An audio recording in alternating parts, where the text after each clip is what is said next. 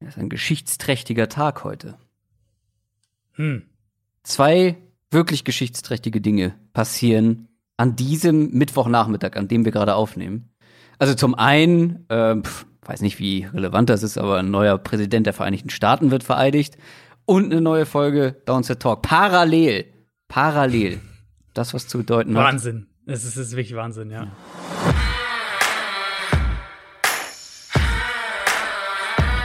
Down, Set, Talk.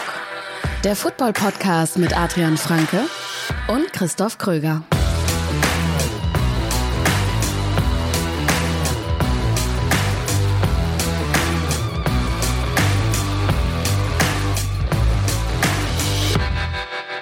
Und damit herzlich willkommen zu einer neuen Folge Downset Talk, Folge 149 vom offiziellen NFL-Podcast von The Zone Box mit mir, Christoph Kröger und natürlich mit Adrian Franke. Einen wunderschönen guten Tag. Ja, es ist immer gut, wenn man sich vorher was überlegt für, Mhm. für so ein Intro. Dann nochmal so richtig, ja, Ja. alles raushauen. Alles. Ja, nee, das, ich hätte mir was überlegen müssen, aber ähm, es ist auch eine ungewohnte Zeit. Ja, ich- sagen. ist wirklich eine ungewohnte Zeit. Wir nehmen tatsächlich mal nachmittags auf. Ähm, ich habe gerade eben noch einen unfassbar großen Packschrank auseinandergebaut. The funny things of life, kann ich euch Mhm. sagen. Ähm, Habe ich einmal gemacht, äh, also einmal einen umgezogen. Das ja, es ist traumatisiert. Ja. Nee, wir lassen schon so viel in München oder verkaufen so viel und nehmen so wenig eigentlich mit, aber den Schrank, den brauchen wir dann schon und den auseinanderzubauen. Oi, oi, oi. Auf jeden Fall sind es nur noch drei Spiele diese Saison. Diese NFL-Saison. Zwei Conference Championship Games und der Super Bowl. Und beim Vorbereiten habe ich so gemerkt, ja, es sind zwar die wichtigsten Spiele der Saison und man freut sich auch drauf und es ist spannend, aber für uns ist es ja eigentlich so die entspannteste Phase äh, des ganzen NFL-Jahres, oder? Ja, irgendwo schon. Also gut, der Sommer natürlich, aber den, der, der fällt ja so ein bisschen dann weg, was das NFL-Jahr Ja, gut. angeht. Aber ja, an sich schon, es sind halt recht, es sind natürlich wenige Spiele, klar. Ähm, jetzt bisher diese Woche, bei mir zumindest, war es trotzdem recht voll, weil ich natürlich jetzt auch am, am, am letzten Wochenende in, in München war, bin ich montags Mhm. zurückgekommen. Ähm, jetzt kommt dann Sonntag das AFC Championship Game kommentiert, sprich, da läuft jetzt natürlich auch schon die Vorbereitung. Jetzt, wir hatten jetzt heute äh, Call für eben den ganzen Vorlauf und was da mit rein soll und so weiter. Sprich, das muss ja dann auch vorbereitet werden, Analyseszenen und so weiter und so fort. Aber vom Gesamtumfang her ist es auf jeden Fall äh, weniger. Aber auch da, ich habe ja letzte Woche schon gesagt, oder vorletzte Woche, weiß gar nicht mehr, ähm, dass das dann in den Playoffs halt auch so cool ist, weil du dich auf die Spiele wirklich fokussieren kannst und du die Teams schon viel besser greifen kannst. Einfach, Ja. du weißt halt ungefähr, klar, jeder kann dich immer mal überraschen, aber du weißt halt ungefähr, äh, worauf es ankommt und auf was du achten musst. Das, was alle wissen wollen, äh, bist du denn auch im Super Bowl bei The Zone dabei? Oder steht das noch nicht fest? Ähm, da steht schon einiges fest, aber ich Ah. äh, kann es noch nicht sagen. Ah, da druckst du rum. Also, äh, ja, ich, es wird wahrscheinlich am, wahrscheinlich jetzt sogar am Wochenende äh, irgendwas Offizielles äh, geben und dann, äh, dann findet ihr es sicher auf meiner, auf meinen Social Media Plattformen. Ja, gut, okay, jetzt hast du es ja quasi schon verraten, wenn es auf deinen Social Media Plattformen. Naja, äh, Naja, du, wir wird- tun mal so, es als wird, äh, wüssten wir von nichts. Es wird ein bisschen eine, eine, eine, es wird wahrscheinlich ein bisschen eine andere Konstellation geben. Ein bisschen ein Ah, ja. Experiment, aber mehr sage ich noch nicht. Okay, spannend, spannend. Also folgt Adrian bei Twitter oder bei Instagram natürlich auch, Downset Talk bei Twitter und Instagram. Ähm, wir haben ja gesehen, es sind jetzt in den Playoffs, jedes Jahr in den Playoffs, immer wieder auch neue Hörer mit dabei, die vielleicht jetzt gerade so die Faszination Football aufnehmen und für sich entdecken sozusagen. Ähm, herzlich willkommen. Ähm, aber wir freuen uns natürlich, wenn ihr auch dann in der Offseason dran bleibt könnt euch natürlich dann auch mit eindringen, mit äh, einbringen mit Ideen, was wir dann machen in der Offseason ist ja dann deutlich flexibler als in der Saison. Ähm, Kritik könnt ihr äußern. Sind auch viele neue äh, bei Patreon mit dabei. Viele neue Supporter habe ich gesehen. Ähm, einige neue am Start. Christoph, Ian, Buber, Sabine ist mit dabei. Ähm, also kommt da gerne mit dazu. www.downsettalk.de slash support. Da findet ihr alles weitere. So, wir haben heute nur zwei Spiele, die beiden Conference Championship Games, auf die wir schauen werden. Natürlich sehr ausführlich. Ähm, so viele Details wie möglich äh, werden wir da beleuchten. Trotzdem könnte es tatsächlich heute mal eine kürzere Folge werden. Nachdem ich Der das. wöchentliche, die, die wöchentliche Kröger-Hoffnung. Ja, ja. Aber dazu muss man sagen, wir haben wirklich sehr, sehr viele News. News aus der NFL. Beziehungsweise wichtige News, bei denen es auch einiges zu besprechen gibt. Die wichtigste News mal vorab, die kam nämlich gerade eben erst relativ kurz vor der Aufnahme. Und zwar hat einer der, ich glaube, man kann es so sagen, besten Quarterbacks der NFL-Geschichte seine Karriere nach 17 Jahren beendet. Philip Rivers hört auf. Ja, auf jeden Fall einer der unterhaltsamsten. Ich glaube, das kann man auf jeden Fall Das- sagen. Das stimmt, Ähm, ähm, also wer, ich habe auch vorhin auf, auf Twitter schon einen kleinen, kleinen Clip mal gepostet, findet ihr natürlich massig, jetzt wird jetzt auch viel rumgehen die Tage. Äh, Philip Rivers Trash Talking Ja, ja. und wie er sich da mit irgendwelchen Leuten auf dem Feld anlegt. Natürlich immer ohne zu fluchen.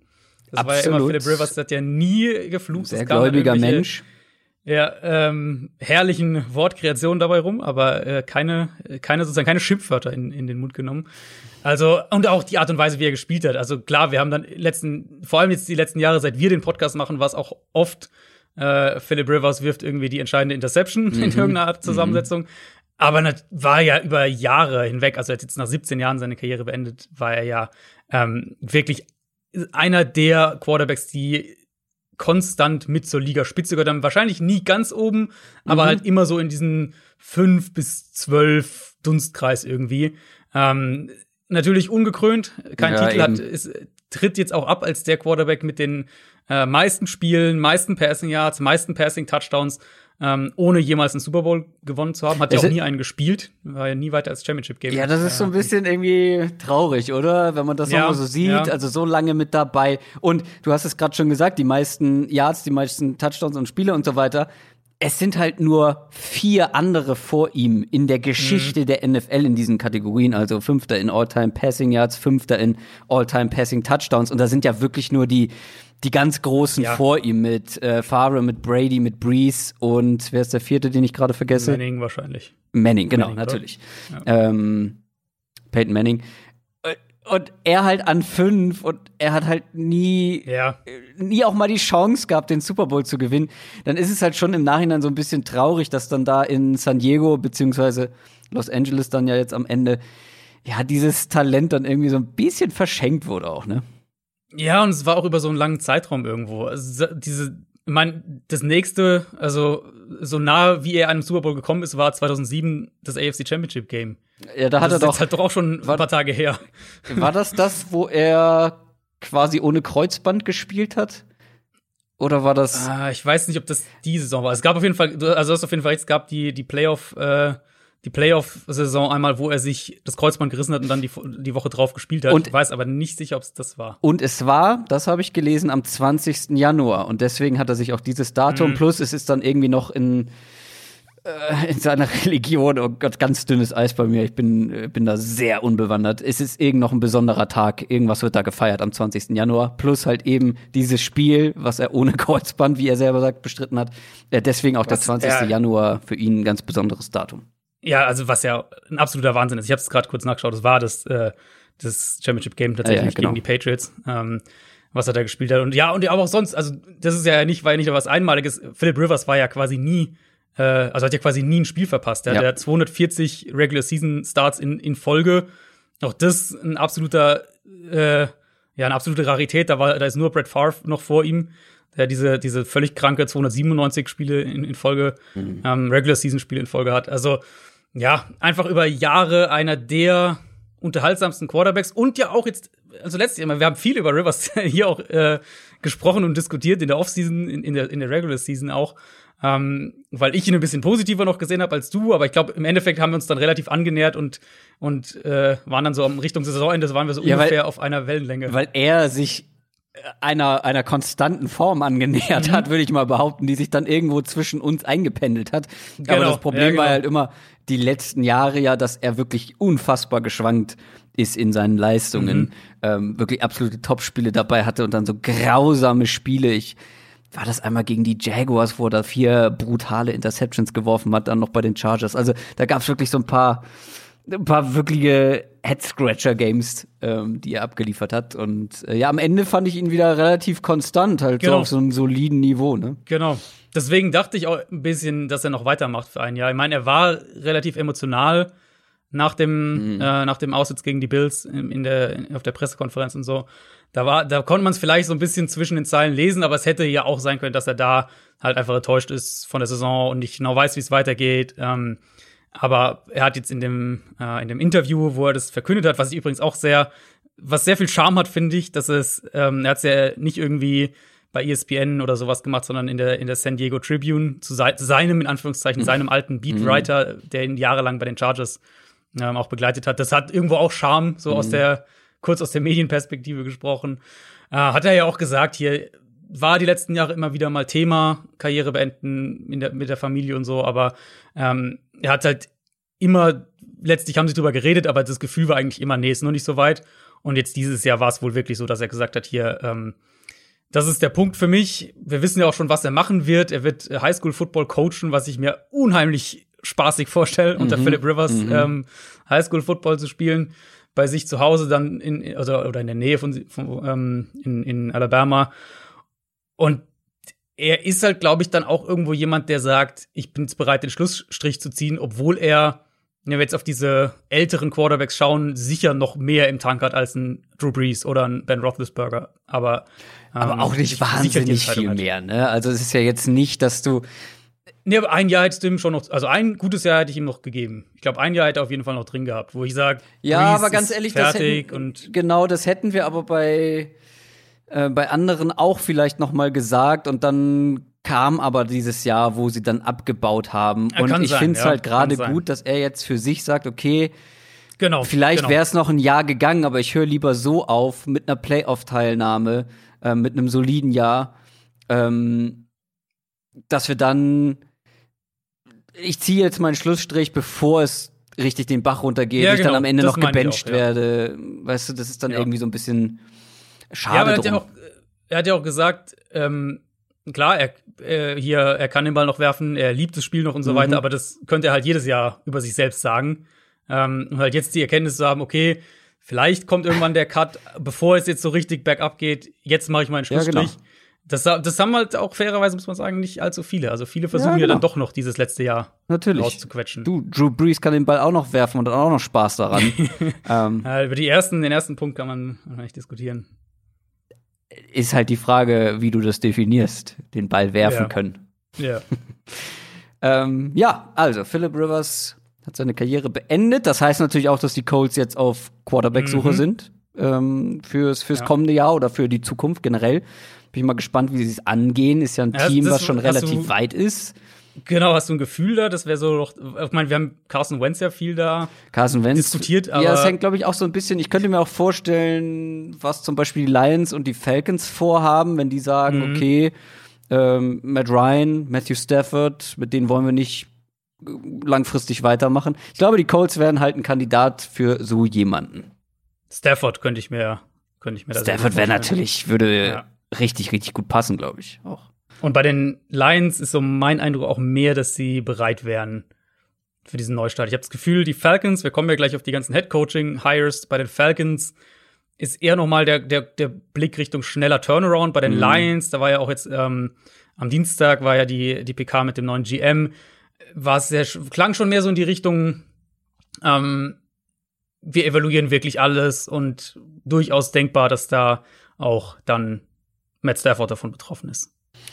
Stichwort Head Coaches. Da gab es einige News, einige Personalien, die jetzt fix sind. Wir gehen das mal der Reihe nach durch. Fangen wir mal, ich glaube, wir haben es hier in chronologischer Reihenfolge sogar, oder? Fangen wir mal mit Äh, den New York glaube, Jets ja. an, auf Mhm. jeden Fall. Die haben sich den ehemaligen 49ers Defensive Coordinator Robert Sala als Head Coach geholt. Ja, ähm, ich hatte Anfang der Woche in meiner Spox-Kolumne am, am Montag generell über diese Headcoach-Thematik geschrieben. Wer da noch mal ein bisschen detaillierter nachlesen will, weil das ist wirklich auch ein, ein größeres Thema und ein, äh, ein Komplex, den äh, oder ein Themenkomplex, den man, glaube ich, sehr, sehr gut auch diskutieren kann. Ähm, und natürlich auch einer, wo es keine Blaupause gibt. Also man kann nicht sagen, das ist der Weg, den so musst du es machen. Vor allem natürlich so die Frage, auf was achten denn Teams und, und was verraten sie uns sozusagen mit dem, ähm, auf was, äh, auf, auf, worauf was sie priorisieren, was sagen sie uns damit? Muss immer dazu sagen, bei all diesen Head Coaches, wenn wir über die jetzt gleich reden, wir können nicht hinter die Kulissen blicken. Wir können nur das kommunizieren, äh, nur das äh, besprechen, was irgendwie kommuniziert wird, was man von außen erkennen kann. Ähm, aber man kann ja schon unterscheiden, wofür ein Coach steht, was seine Kernkompetenz sein soll, all diese Sachen. Und ich hatte schon den Eindruck, bei, Sa bei, bei Robert Sala und den Jets waren so diese Buzzwörter mit am präsentesten hier. Leader, Culture, ähm, das Team wieder, den, den Lockerroom wieder in eine andere Richtung lenken, all diese Sachen. Und ich glaube absolut, dass das äh, wichtig ist. Also ich will mich da nicht irgendwie drüber lustig machen oder sowas. Ich glaube, dass das wichtig ist. Aber ähm, in meinen Augen kommt das alles Team Culture und, und wie auch immer man das dann zusammenfassen will, sind ja sehr abstrakte Geschichten auch, aber kommt für mich nur über Erfolge.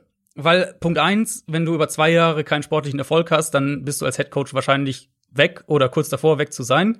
Ähm, und natürlich auch ein Coach, der zu viel verliert, wird es wahrscheinlich schwer haben, seine Philosophien und, und seine Idee irgendwie von, von Teamkultur, von Leadership ähm, so einem Team auch einzuimpfen. Weil, mein, warum sollten die Spieler dann irgendwie darauf hören. Ich glaube, das ist sehr, sehr schwer, aus so einer Position heraus das zu schaffen. Und klar, jetzt Robert Sala konkret hat sich bei den Niners als ein wirklich guter Defensive Coordinator erwiesen über die letzten zwei Jahre. Und ich glaube, die Defense wird auch gut sein bei den Jets. Ähm, aber das große Thema in New York war und ist ja nun mal die Offense. Und vor allem jetzt dann ganz konkret erstmal die Quarterback-Frage. Also ob sie in Sam Darnold genug sehen, um mit ihm weiterzumachen, ob sie an Nummer zwei einen draften, ob sie Donald traden, ob sie den Nummer zwei Pick traden, all diese Geschichten. Und so oder so wird sich der Weg der Jets jetzt einfach maßgeblich dadurch entscheiden, wer welchen Quarterback wie entwickeln kann und welche Offense sie um den herum ähm, aufbauen. Und mit all diesen Fragen wird halt Robert Sala nicht so wahnsinnig viel zu tun haben im Endeffekt. Also natürlich wird er mit den, mit den Entscheidungen viel zu tun haben, aber er wird halt nicht die Offense und nicht den Quarterback das, entwickeln und nicht das alles aufbauen. Das nicht, das, das glaube ich auch. Allerdings gilt er als jemand, der ein sehr hohes Footballverständnis im Allgemeinen hat. Und ich glaube schon, dass er, wir kommen ja gleich noch zu einer anderen defensiven Head-Coaching-Verpflichtung. Mhm. Ich glaube schon, dass er schon, dass er da eine, eine Idee hat, eine Philosophie verfolgt. Ich meine, er kommt aus einem Coaching-Staff ja, von Kyle Shanahan, der klar, der hatte seine Defense als Fokus, aber du nimmst natürlich sehr viel noch mit auf. Und ich meine, du trainierst ja quasi dann gegen eine Shanahan Offense und also du lernst, glaube ich, schon extrem viel und auch das alles, was noch drumherum dazugehört, wenn du in so einer Position, in so einer mhm. Defensive Coordinator Position bist, bist du einfach viel, auch mit den anderen Coaches, glaube ich, oder vor allem dann halt mit dem Head Coach zusammen und kannst da enorm viel mitnehmen. Natürlich hängt es dann davon ab, wie besetzt du den Offensive Coordinator Posten. Wer ist da, wie callt er die Plays, was hat der für eine Philosophie? Aber ich glaube schon, dass Robert Suller einer ist, der eine klare Idee davon hat, wie es aussehen soll. Das glaube ich auch. Ich meine, die Frage, äh, wir wissen ja schon, dass Mike LaFleur mitkommt. Ah ja, stimmt. Passing ja. Game Coordinator der, der ja, Niners. Stimmt. Also, das mhm. wird schon auch die Offense sein, in die, oder in die Richtung wird es auf jeden Fall gehen. Ähm, und ich will, also ich will auch gar nicht damit sagen, ich glaube, das ist eine schlechte Verpflichtung oder sowas. Bei mir gehen nur, je mehr ich mit, mit diesen Coaching, Head Coaching, äh, diese, diese Kreislauf mitmache sozusagen und das äh, Jahr für Jahr miterlebe, bei mir gehen immer tendenziell eher die Alarmglocken an, wenn halt einige der Kern oder der Oberbegriffe, die bei dem neuen Coach mitschwingen, sind, er soll eine neue Culture oder eine neue Identität dem Team geben oder was auch immer. Weil ja, eben, ich denke, das kommt nur über Siege. Das kann ich total nachvollziehen. Wir kommen auch gleich noch zu einer Verpflichtung, wo ich da voll mitgehen würde, weil halt mhm. ansonsten nicht viel anderes gesagt wird. Aber bei Robert Zahler wird schon noch viel recht, viel ja. anderer Kram gesagt. Eben ja. das Footballverständnis, die, die, die Bezug auf das Taktische. Natürlich alles aus defensiver Sicht. Ähm, aber ich kann es total verstehen aber bei Robert Sala mache ich mir da weniger Gedanken und vor allem, glaube ich, ist da jetzt bei ihm so der Fokus drauf, weil er eben jemanden wie Adam Gaze ähm, äh, nachfolgt. Klar. Und Adam Klar, Gaze das, das komplette äh, Gegenteil einfach ja. ja, auch das ist ja wunderbar. Sieht man auch jeden, jeden äh, Januar wieder die, die Franchise, die sich um 180 Grad dreht. Und die Jets in dem Fall offensiver Head Coach, der eher weniger als der charismatische Leader mhm. rüberkam und jetzt holst du halt den Defensiven, der halt so ein absoluter äh, emotionaler Leader ähm, ist. Wie gesagt, ich, ich, ich glaube auch, dass das eine gute Verpflichtung sein kann. Ich sag nur, dass alles, was bei den Jets über die nächsten zwei Jahre passiert, eben maßgeblich davon abhängen wird, wie sie sich auf Quarterback entscheiden und was sie dann mit dem Quarterback machen, für den sie sich entscheiden.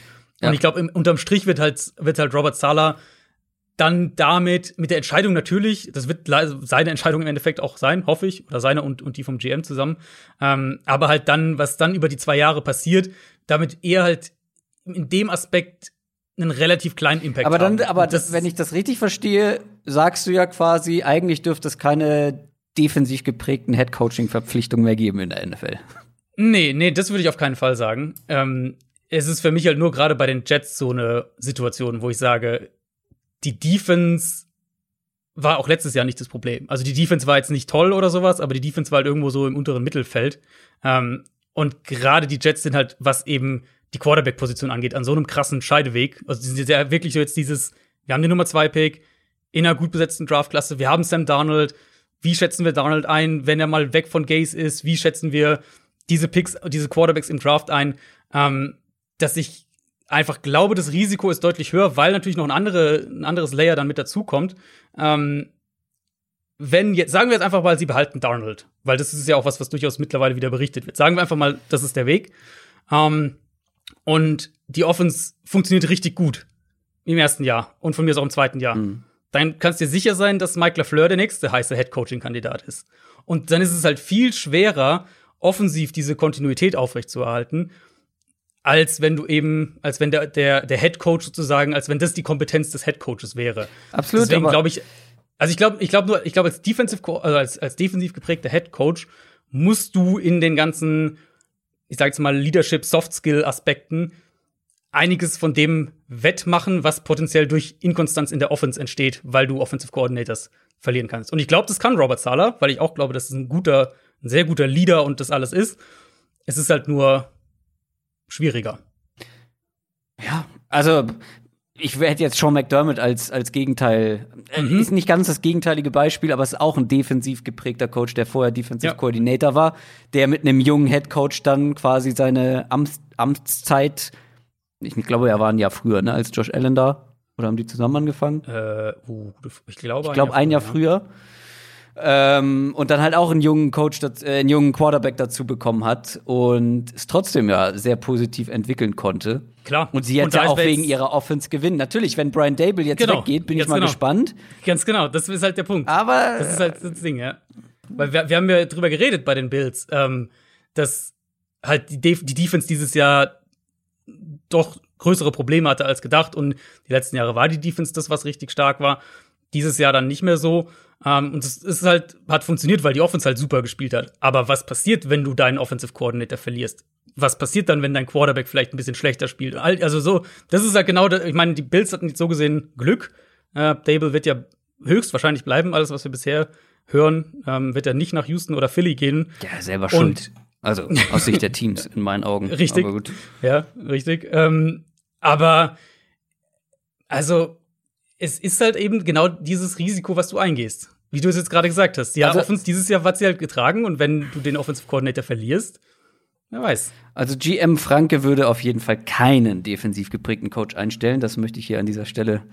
Äh, ich würde den, bilanzieren. also ich würde den, den Vorteil, wenn ich zwei Kandidaten halbwegs gleich auf hätte, würde ich den Vorteil dem Offensive Coach geben, ja. Kommt, glaube ich, nicht besonders überraschend. Ähm, die Jaguars haben auch einen neuen Head Coach. Da haben wir schon drüber spekuliert. Das war ja eine Sache, die ja eigentlich direkt nach der Saison schon gemunkelt wurde. Die Jaguars holen sich nämlich eine ganz spannende Personalie und sie holen eine spannende mhm. Personalie in die NFL, die noch nie in der NFL gearbeitet hat, nämlich den Ex-Ohio State Head Coach Urban Meyer. Das ist absolut die größte Wildcard unter den Headcoach-Verpflichtungen für mich. Ähm, wir haben ja hier und da mal lose über ihn gesprochen. Wer ihn jetzt gar nicht kennt, äh, super erfolgreicher College-Headcoach gewesen bei Utah, dann Florida 2005 bis 2010 und ähm, 2012 bis 2018 eben Ohio State. Mhm. Äh, unheimlich viel Spiele gewonnen, Titel gewonnen, offensiver Innovator gewesen, gerade früh in seiner Karriere auch bei Utah, aber hat sich eigentlich auch durch seine, ähm, durch seine Karriere gezogen. Aber eben auch immer wieder umstritten Ja. gewesen. Also wer jetzt schon hier hört, zu, also wer aufgepasst hat, gerade bei den Zahlen, 2005 bis 2010 Florida, 2012 bis 2018 Ohio State, seitdem ohne äh, hat er nicht als Coach gearbeitet. Da waren immer wieder Lücken mit drin. Und das war kein Zufall. Ähm, also zum einen mal diese Florida-Teams unter ihm, die hatten einfach eine ganze Reihe an schwierigen Charakteren, die dann auch zum Teil sehr wild unterwegs waren und wo es halt auch, man muss es immer ein bisschen vorsichtig sagen, aber wo es auch dann Berichte gab, dass, ähm, dass Urban Meyer die halt an der sehr langen Leine gelassen hat. Ähm, bei Florida jetzt konkret unter Urban Meyers Zeit oder während Urban Meyers Zeit, da gab es 31 Spielerfestnahmen mit verschiedensten Vorwürfen äh, von kleinen Delikten bis halt wirklich Waffenbesitz und was weiß ich was alles.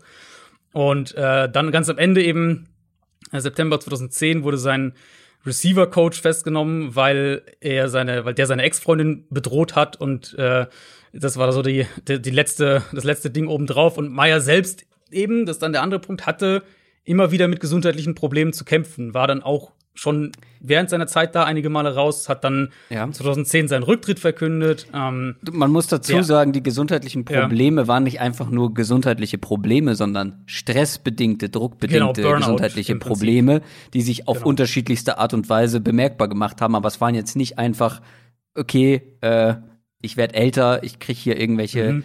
äh, Wehwehchen. Nee, nee, die waren, die hingen halt direkt mit seinem Job auch zusammen. Genau, also es waren halt wirklich Burnout, Stress, solche Sachen. Mm, Dann war er eben eine, eine Zeit lang raus und da gab es dann auch viele Berichte in diesen, diesen zwei Jahren, wo er, wo er dann, wo er raus war, was da für eine toxische Kultur wohl aufgebaut wurde, ob man das jetzt, inwieweit das seine Schuld war, aber natürlich als Head Coach ähm, hast du mal zumindest eine ordentliche Mitverantwortung, wenn wir schon von der, von der Team Culture reden. Dann eben zwei Jahre später Comeback, Ohio State, wo er ultimativ auch aus gesundheitlichen Gründen dann zurückgetreten ist, 2018. Und zwar, das war dann so der, der Beigeschmack, ähm, vier Monate nachdem die Schule ihn vorübergehend beurlaubt hatte, weil äh, erneut Vorwürfe da im Raum standen, dieses Mal, dass er ähm, eben über Probleme häuslicher Gewalt bei einem Assistenzcoach von ihm Bescheid wusste, bevor das ans Tageslicht kam. Und er hat es halt, und er soll das gewähren äh, haben lassen, ob das stimmt. Ähm, ja, es gab eine Untersuchung und er wurde dann auch suspendiert für drei Spiele, ähm, ist dann nach der Saison eben äh, eben zurückgetreten. Also äh, einmal eben all das, was da hinter den Kulissen so abging, das, begle das begleitet ihn natürlich.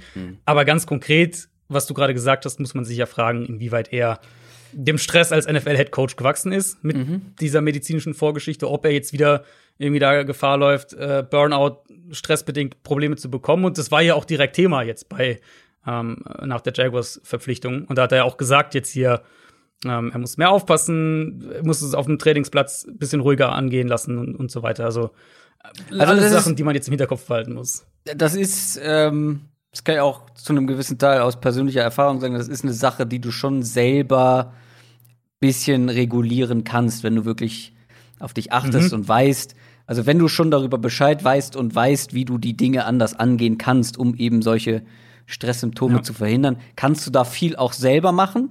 Aber trotzdem ist halt einfach die Gefahr, beziehungsweise die Jaguars wissen nicht A, wie lange können sie Urban Meyer behalten und B, was bekommen sie überhaupt? Der Mann hat noch nie in der NFL gearbeitet. Ähm, das ist, viele sind daran gescheitert, viele große College-Head Coaches sind in der NFL ähm, gescheitert und du weißt nicht, was du von ihm als Coach bekommst, wie lange du ihn bekommst, was er in deinem Lockerroom macht. Also da ist, das ist spannend auf jeden Fall, weil er natürlich, also wenn man den sportlichen Erfolg als Grundlage nimmt, dann über alle Zweifel erhaben. Ne? Also ähm, es gibt kaum Ja. einen erfolgreicheren Head Coach in der, in der im College Football als Urban Meyer. Aber trotzdem, da schwingen halt viele andere Faktoren Und- mit. Und, eben natürlich, ja, sorry. Nee, ich wollte nur noch hinzufügen, dass die Jaguars halt ein großes Risiko eingehen. Ähm, Mhm. Aber das natürlich, äh, ich sag mal, für uns als die Leute, die eine gewisse Berichterstattung machen, durchaus unterhaltsam werden kann. Ja, und eben, was er auch dann damit, äh, was dann auch damit einhergeht, mit der Frage, was kriegen die Jaguars eigentlich? Er hat, es ist schon bekannt, dass er nicht der offensive Playcaller sein wird. Darauf wäre ich natürlich dann besonders gespannt gewesen, weil eben er einer der Top-Offense-Coaches der letzten 10, 15 Jahre im College war. Sprich aber umso entscheidender dann natürlich die Frage, wer seine, wer seine mhm. Coordinator sein werden. Also wenn wir das bei den Jets gerade angesprochen haben, muss man es hier natürlich mindestens genauso ansprechen. Eben, wer wird Defensive Coordinator sein, wer wird Offensive Coordinator sein. Ja, das wird sich jetzt, meines Wissens nach ist da noch nichts bisher entschieden. Das wird sich jetzt über die nächsten Tage äh, und, und Wochen vielleicht auch passieren. Aber das wird dann logischerweise auch ganz entscheidend sein. Und auch da reden wir dann davon, dass höchstwahrscheinlich ein junger Quarterback kommt, den es zu formen gilt.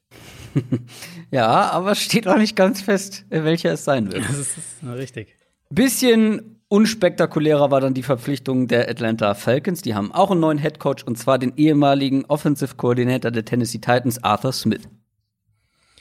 Genau. Ähm, unspektakulärer, glaube ich, auch deswegen, weil es einfach nicht so wahnsinnig viel zu ihm zu sagen gibt, mhm. wir ehrlich sind, jetzt nach den, nach den ersten beiden. Also bei ihm bin ich am meisten gespannt, ob er für diese Head Coach-Rolle bereit ist. Wir haben jetzt ja. gesagt, zwei Coaches, wo wir nicht genau wissen, wie sich das dann sportlich auswirkt. Bei ihm, alles, was ich bisher mitbekommen habe, war immer eher so der ruhigere Typ. Interviews, Rampenlicht, naja, das macht er halt, wenn es sein muss. Ja. Und das ist halt vorbei, wenn du Head Coach in der NFL bist.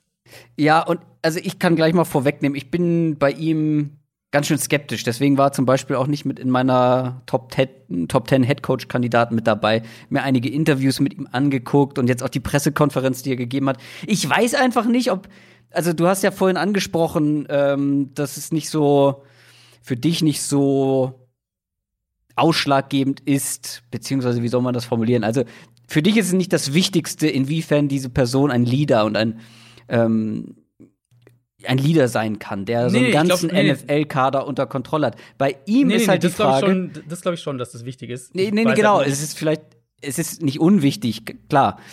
Bei ihm finde ich, ist halt das, das, das Gegenteil der Fall. Bei ihm weiß ich nicht, ob er genug Leaderfähigkeiten mitbringt, die, mhm. die nun mal ein NFL-Headcoach braucht, um mhm. einen NFL-Roster ist halt so vielfältig wie in keiner anderen Sportart, glaube ich. Und so einen Roster zusammenzuhalten, mitzureißen, auch eine gewisse Autorität mitbringen kann. Wie gesagt, ich bin nicht im Lockerroom mit dabei, aber ich weiß nicht, ob er der Typ ist, der so etwas, so mhm. etwas kann.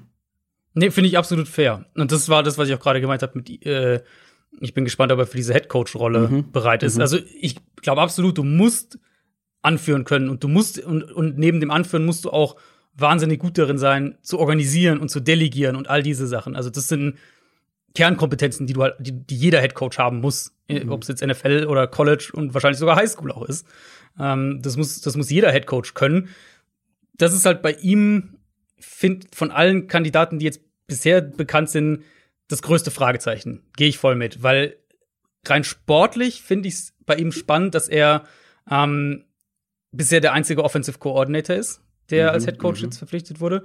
Und dann natürlich, dass er aus einer Offense kommt, die der Shanahan Offense ähnelt. Insofern vermute ich eben auch, dass Atlanta eher bei Matt Ryan bleibt, mhm. nochmal guckt, ob sie einen schnellen Turnaround hinlegen können. Matt Ryan wird viel von dem, was äh, was Arthur Smith offensiv mitbringt, wird Matt Ryan schon kennen. Und da sollte eine relativ, ein relativ softer Übergang ähm, stattfinden können. Aber ja, ob er eben dieser Leader sein kann, der, den du, der du auch einfach sein musst, überhaupt keine Frage. Ähm, das ist wahrscheinlich, also bei ihm für mich das größte Fragezeichen von den Head Coaches bisher. Ja, und auch sportlich war es einer, wo ich noch so leichte Zweifel habe, weil ich meine, was haben wir bei den Titans die letzten zwei Jahre offensiv immer gesagt? ja, der Plan A ist super. Das ist eine richtig gute Offense, gutes, gutes Scheme, gute Philosophie, die dahinter steckt. Und das funktioniert alles wunderbar, aber wo ist der Plan B, wenn man ihn mal braucht? Und daran sind die Titans jetzt mehrfach mhm. gescheitert in den letzten beiden Jahren. Und du brauchst halt schon ein gewisses, ein gewisses Personal, um das dann auch so durchzuziehen. Eine gewisse Qualität in der Offensive Line zum Beispiel. Ähm, also, ich bin gespannt, ob er diese Ideen, die er hat, weiterentwickeln kann und sie dann eben auch auf die Falcons so anpassen kann, dass sie dann ja. auch da funktionieren können. Machen wir weiter mit den LA Chargers. Die haben sich, wie ich finde, ich glaube, von all denen, die jetzt schon bekannt sind, für mich die spannendste Verpflichtung. Brandon Staley, der Defensive Coordinator der Rams bisher, wird jetzt der Head Coach der Chargers sein. Ja, wirklich auch vom Verlauf her so der spannendste, glaube ich, weil wir eigentlich in das, in das Playoff-Wochenende jetzt gegangen sind mit der relativ klar berichteten Meldung von, von diversen Insidern, dass, äh, dass Brian Dable eben, der Bills Offensive Coordinator, der klare Favorit sein soll mhm. bei den Chargers. Und dann Bills kommen weiter, Rams fliegen raus und plötzlich ist es doch Brandon Staley. Ähm, das muss natürlich jetzt erstmal nichts heißen. Rappaport hat dann danach auch berichtet, ja, Staley war Favorit von Anfang an, bla bla bla. Auch das muss man mit Vorsicht genießen, weil muss sich ja immer überlegen, wie dieser Medienapparat funktioniert. Rappaport bekommt seinen Input in dem Fall wahrscheinlich entweder von Staleys Berater oder von Front Office Menschen der Chargers und beide wollen natürlich diese Verpflichtungen so gut wie möglich aussehen mhm. lassen. Ähm, weil andere Insider haben sehr wohl berichtet, dass die Entscheidung eine Überraschung war für die anderen Teams, die auf, auf Headcoach-Suche sind, für die Kandidaten auch. Ähm, also vielleicht rein spekulativ, aber vielleicht so eine Situation, wo sie nicht länger auf Kalte Dable Füße. warten wollten. Ja, genau. Und dann halt befürchtet haben, wenn wir, wenn wir Dable am Ende nicht kriegen mhm, und Staley mhm. dann als unsere zweite Lösung schon woanders und dann gucken wir in die Röhre.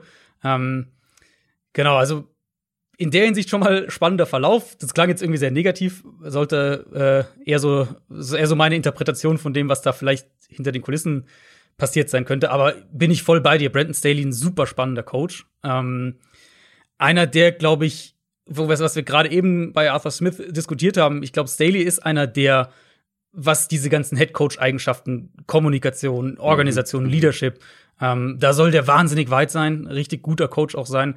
Und ich meine, dass er der, der beste Defensive Coordinator in dieser Saison war, das steht für mich, äh, steht für mich außer Frage. Ja. Ähm, größtes Fragezeichen, und da kommen wir wieder so ein bisschen auf die Jets-Diskussion vorhin zurück. das hatte ich schon angeteasert. ja, genau. Und wieso ich mich halt gerade bei den Chargers über, über Brian Dable mehr gefreut hätte, ist eben nun mal, so gesehen, Chargers sind einen Schritt weiter als die Jets. Die haben ihren Quarterback, um den sie aufbauen wollen. Und Justin Herbert und, und dessen Entwicklung, mhm. um den sollte, das, darum sollte sich jetzt alles drehen. Und so viel ich von Staley halte, bei allem, was ich bisher über ihn weiß, ähnliche Argumentation ähm, äh, wie bei den Jets. Das wird nicht sein primärer Job sein, Justin Herbert zu entwickeln. Sprich eben die Wahl des, des, des Offensive Coordinators, des Quarterbacks Coach, diese Sachen werden jetzt super wichtig sein.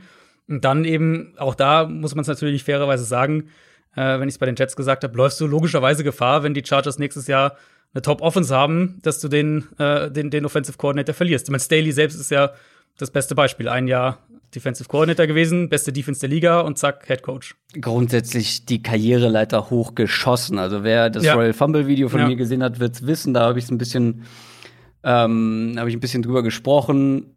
Aus No-Name Colleges in die NFL geholt mhm. worden von Vic Fangio zu den Broncos. Ähm, nee, gar nicht wahr. Erst zu den Bears, dann mit zu den Broncos genommen worden von ihm äh, und dann hat ihn halt McVay zu den Rams geholt und halt direkt nach einem Jahr. Also da ist auch eine gewisse, ein gewisses Risiko mit dabei, einfach weil er extrem wenig Erfahrung hat im Vergleich zu anderen.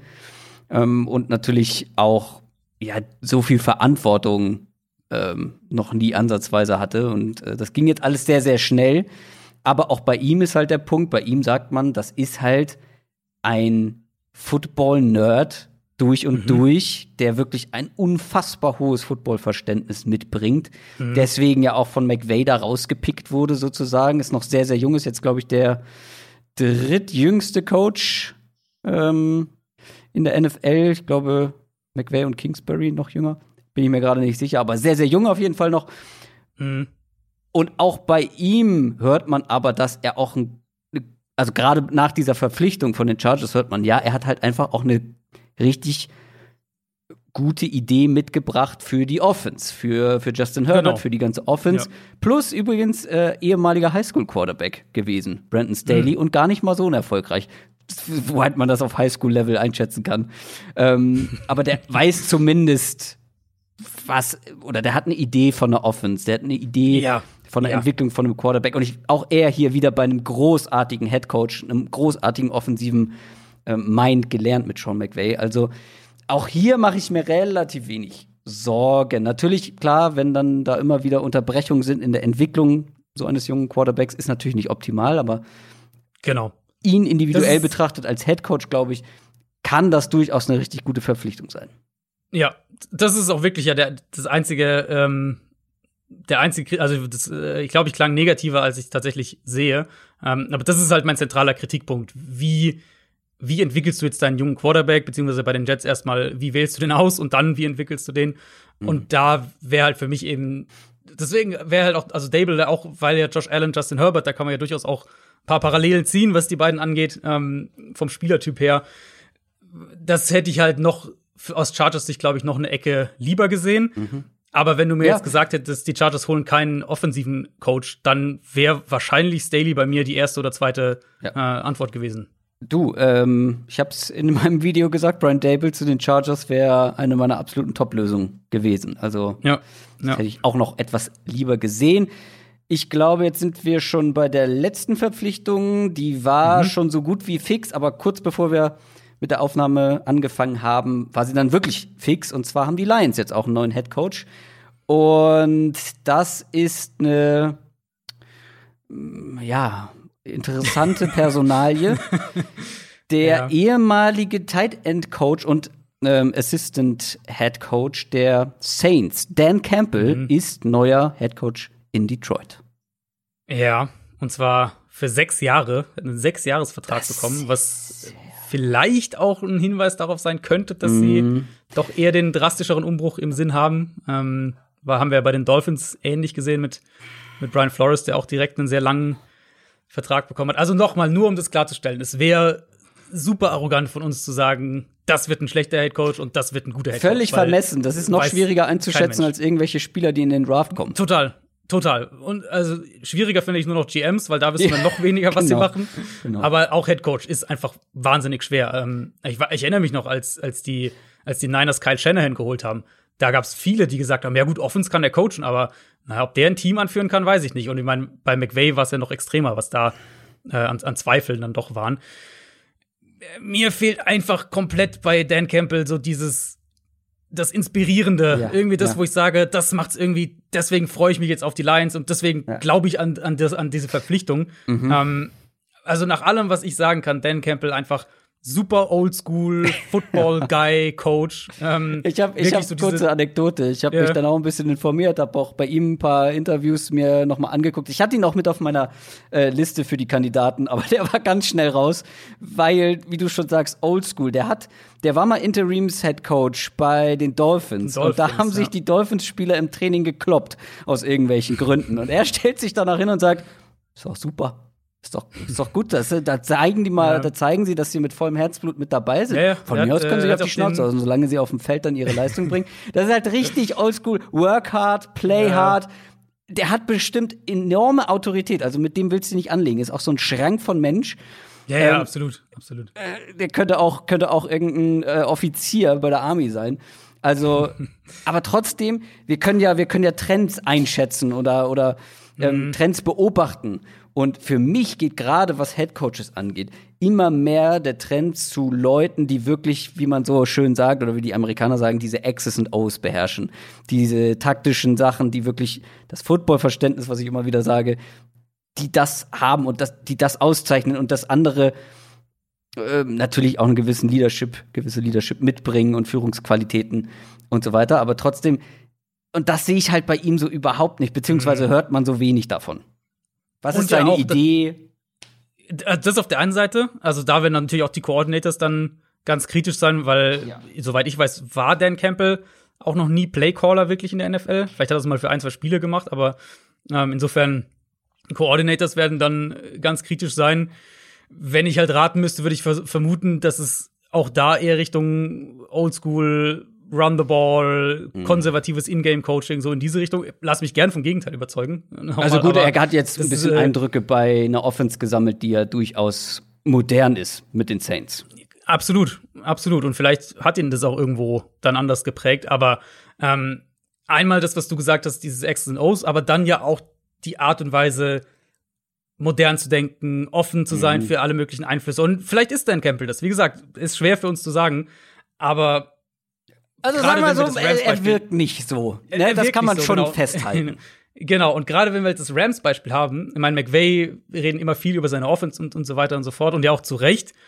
Aber er ist ja auch, Sean McVay ist ja einer, der unheimlich gut in diesen ganzen ähm, kommunizieren und auch in der Art und Weise, Ja. wie er denkt, also dass er einen Brandon Staley eben holt als Defensive Coordinator, weil er sieht, der hat eine moderne Idee von Mhm. davon, wie du heute die heutigen NFL-Offenses verteidigst und deswegen will ich mir das reinholen. Das bin ich halt sehr gespannt, Mhm. wie da der, der Coaching-Staff bei den Lions aussieht. Ja, also nicht, was uns aus den, aus den Schlappen haut. Es sind jetzt nur noch zwei Teams ohne Head Coach, die Eagles und die Texans. Aber es gibt auch noch ein paar sehr spannende Kandidaten. Also, die lassen sich Zeit, aber ich glaube, die Auswahl ist auf jeden Fall, oder es gibt noch eine gewisse Auswahl, wo ich sagen würde, ja, da, die kann man machen. Die kann man holen. Ja, die Frage ist halt, wer will dahin? Das ist so ein bisschen das, was ich mir mittlerweile tatsächlich Ja, äh, natürlich. die Frage stelle. klar. Weil, ähm, Also, also bei, ja, Äh, was man jetzt, also die, man hört ja immer dann regelmäßig hier, die Eagles haben bei dem und dem angefragt, bei dem und dem angefragt. Und ich sag mal so, das sind jetzt schon ein, zwei Schubladen tiefer. Und auch eine, also finde ich von der Liste her einfach eine Kreuz und Quer. Wilde also, Mischung das auf jeden halt, Fall, ja. Äh, klar, Bienemy und Brady waren das und, und Josh McDaniels ist, ist da jetzt auch schon gefallen. Aber ja auch ein Kellen Moore zum Beispiel. Mhm. Die wollen noch Todd Bowles. Ähm, die wollen mit Dennis Allen, dem, dem Saints Defensive Coordinator, mit, mit Nick Sirianni, dem Colts Offensive Coordinator. Also das wirkt schon sehr nach, wir werfen einfach mal ein paar Netze aus und Ja. gucken, was so bei rumkommt. Beifang. Und ja, so. Und Houston ja ähnlich auch. Also Houston ja auch, gut da auch, Bienemy Brady, das sind also die Namen, okay. Ähm, aber dann Jim Caldwell, dann wieder Matt Eberflus, der, der Colts Defensive Coordinator, Leslie Frazier, der Bills Defensive Coordinator, Marvin Lewis wird da auf einmal auch genannt. Ähm, das sind halt schon, das ist halt schon ein sehr breites Netz, was, also nichts Schlimmes daran. Aber was halt die beiden Spots natürlich eint, ist diese massive Unsicherheit. Ähm, als wir noch vor ein paar Wochen über die Head-Coaching-Spots gesprochen hatten, hatte ich ja, und ich glaube du ja auch, Houston sehr, sehr hoch eben, wegen Deshaun Watson. Logisch, ja. Genau, wo wir jetzt äh, zunehmend weniger wissen, ob der noch mal spielen wird für die Texans. Und ähm, all das, was man von hinter den Kulissen mitbekommt über die letzten Wochen, macht den Job halt schwer zu verkaufen. Warum solltest du als Brian Dable oder auch Eric Bieniemy, ähm, die nächstes Jahr beide wieder hochgehandelte Kandidaten sein werden, dahin gehen in eine Situation, die von außen betrachtet ähm, sehr schwierig wirkt und wo du dann Gefahr läufst, dass du sehr schnell äh, als Head Coach erstmal verbrannt bist. Und Philly ist ja Gut, Philly ist in der Hinsicht deutlich besser, was die, was die Führungsebene angeht, aber da wirst du dich halt trotzdem mit einem sehr starken GM zurechtfinden müssen. Und du hast eben einen sehr alten Kader und du wirst wahrscheinlich Carson Wentz vor die Nase gesetzt bekommen. Also, das sind jetzt nicht die Spots, glaube ich, wo sich halt die Top-Kandidaten reißen. Deswegen könnte ich mir vorstellen, dass da eher dann auch Namen letztlich hingehen, die man vielleicht Ja. vor drei Wochen noch nicht so auf dem Zettel hatte. Apropos Deshaun Watson, da sagen wir beide, ähm, oder haben wir beide gesagt, wird nicht passieren. Die Texans sind nicht so doof, dass sie ihn abgeben, aber die Gerüchte hören nicht auf, obwohl ja noch keine offizielle Trade-Anfrage aus dem Lager Watson, glaube ich, da ist. Aber die Gerüchte sind da und werden auch nicht weniger, vor allem weil es heißt, okay, die Erde ist so verbrannt zwischen diesen beiden Parteien. Watson will unbedingt weg. Was ist dran und passiert das noch oder wie sieht's aus? Ja, wir hatten es ja so als kleinen Blick hinter die Kulissen. Wir hatten es ja letzte Woche diskutiert vor der ähm, vor der Aufnahme, ob wir das reinnehmen wollen oder nicht. Haben uns dann dagegen entschieden und jetzt über diese Woche kam halt doch immer mehr, auch gerade die die seriösen Reporter, allen voran Adam Schefter von ESPN, die mittlerweile halt ganz krass auf den Zug aufgesprungen sind. Also Schefter konkret hat am Wochenende ähm, berichtet, dass eben die Leute innerhalb und auch außerhalb der Texans mehr und mehr glauben, dass er nicht mehr für die spielen wird. Ähm, gibt auch Berichte, dass Houston intern schon, schon Trade-Szenarien diskutiert und, und erwägt, mit wem man so einen Trade überhaupt machen könnte. Miami wird da vermutlich das Team sein, das, das ihr am häufigsten hört. Ähm, auch da gibt's eben schon mittlerweile Gerüchte, dass Watson für die, dass das ein Trade wäre, den er gerne sehen würde, wenn es denn einen Trade gibt. Äh, muss man auch dazu sagen, Deshaun Watson hat da durchaus ein gewisses Mitspracherecht, weil er eine No-Trade-Klausel in seinem Vertrag hat. Sprich, wenn jetzt die Texans sagen, hier, wir haben hier einen Trade mit den, keine Ahnung, Jets, und Watson sagt, ich will aber nicht zu den Jets, dann könnte er da ein, sein, äh, sein, sein Veto einlegen. Und Miami natürlich so das Team, das viel Draftkapital hat, das im Gegenzug einen jungen Quarterback zurückschicken könnte mit Tour, den die Texans vielleicht dann als eine Option sehen, um auch diesen Mhm. Res- Restart anzugehen.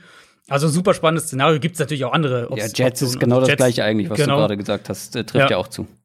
Ja, genau, nur dass du halt da dann Darnold schon mehr bezahlen musst als jetzt Tour. Mhm. Ähm, aber von der Grundidee, genau.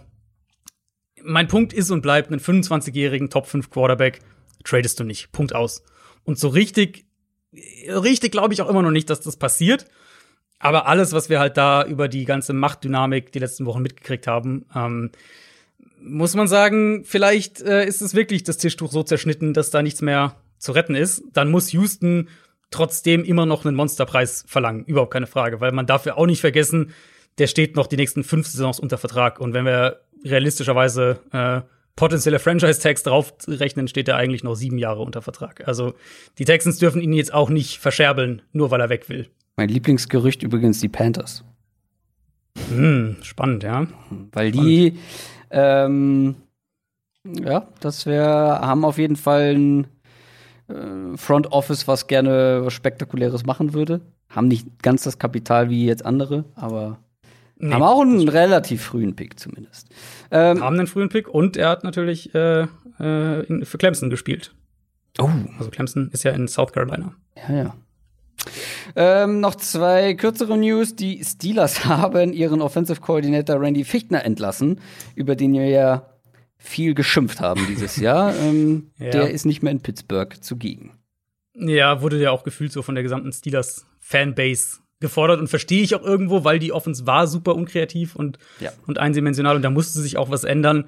Meine große Frage, und falls Big Ben weitermacht, werden wir wahrscheinlich einigermaßen Antwort ähm, drauf bekommen, ist eben, wie viel davon war Randy Fickner und wie viel davon war Big Ben selbst, weil das darf man ja nun auch nicht vergessen dass Fickner seit 2007 bei den Steelers war und acht Jahre lang der Quarterbacks-Coach mhm. für, für Ben Roethlisberger. Also, wenn irgendjemand Big Ben sportlich kennt und weiß, was der will und, und braucht und so weiter, dann war es wahrscheinlich Randy Fickner in dieser Organisation. Insofern, glaube ich, liegt die Vermutung jetzt nicht völlig fern, dass Pittsburgh viel von dem, was sie gemacht haben, auch wegen Ben Roethlisberger gemacht haben und auch weil halt die Offensive Line ein bisschen wackeliger war und so weiter und, und halt gewisse Limitierungen einfach mit Big Ben ähm, physisch inzwischen einfach einhergehen. Insofern wird spannend einmal, wer der Nachfolger wird äh, und dann natürlich, ob, ob äh, Ben selber weitermacht. Und zum Abschluss fast eine Stunde News-Segment, auch ein neuer Rekord. Aber es gab viele Neuigkeiten, ähm, ja. über die auch gesprochen werden muss in dieser einen Woche. Die NFL hat verkündet, dass es zwar eine Combine geben wird für den Draft, aber die etwas anders aussehen wird. Natürlich aufgrund von Covid-19. Ja, sehr anders, muss man, glaube ich, fairerweise sogar sagen. Mhm. Also, ähm, es wird keine Workouts geben. Die gibt es, wenn dann nur bei, äh, bei einem Pro Day. Interviews mit den, mit den Teams, die psychologischen Tests, das alles wird virtuell stattfinden. Mhm. Also nicht das klassische Spieler ist im Raum mit Team A und dann mit Team B und so weiter. Ähm, das wird es alles nicht geben. Medizinische Untersuchungen vor Ort werden nur für eine bestimmte Anzahl an Prospects erlaubt. Ähm, und auch eben die ganzen Head Coach und GM-Interviews, die ja immer im Rahmen der Combine stattfinden, finden auch virtuell statt. Das wird den Draft-Prozess natürlich, äh, natürlich verändern dieses Jahr, weil Combine ja schon so ein Benchmark-Event einfach ist, auch wenn wir immer sagen, ja. die Zahlen und so weiter nicht überbewerten. Aber es ist halt irgendwo doch so ein so ein Benchmark-Event in diesem Draft-Prozess. Und was natürlich auch fehlt, was man, glaube ich, nicht unterschätzen darf, ist die Combine als, äh, als Bühne für Kontakte, für Gespräche unter GMs und, sagen, und, Agenten.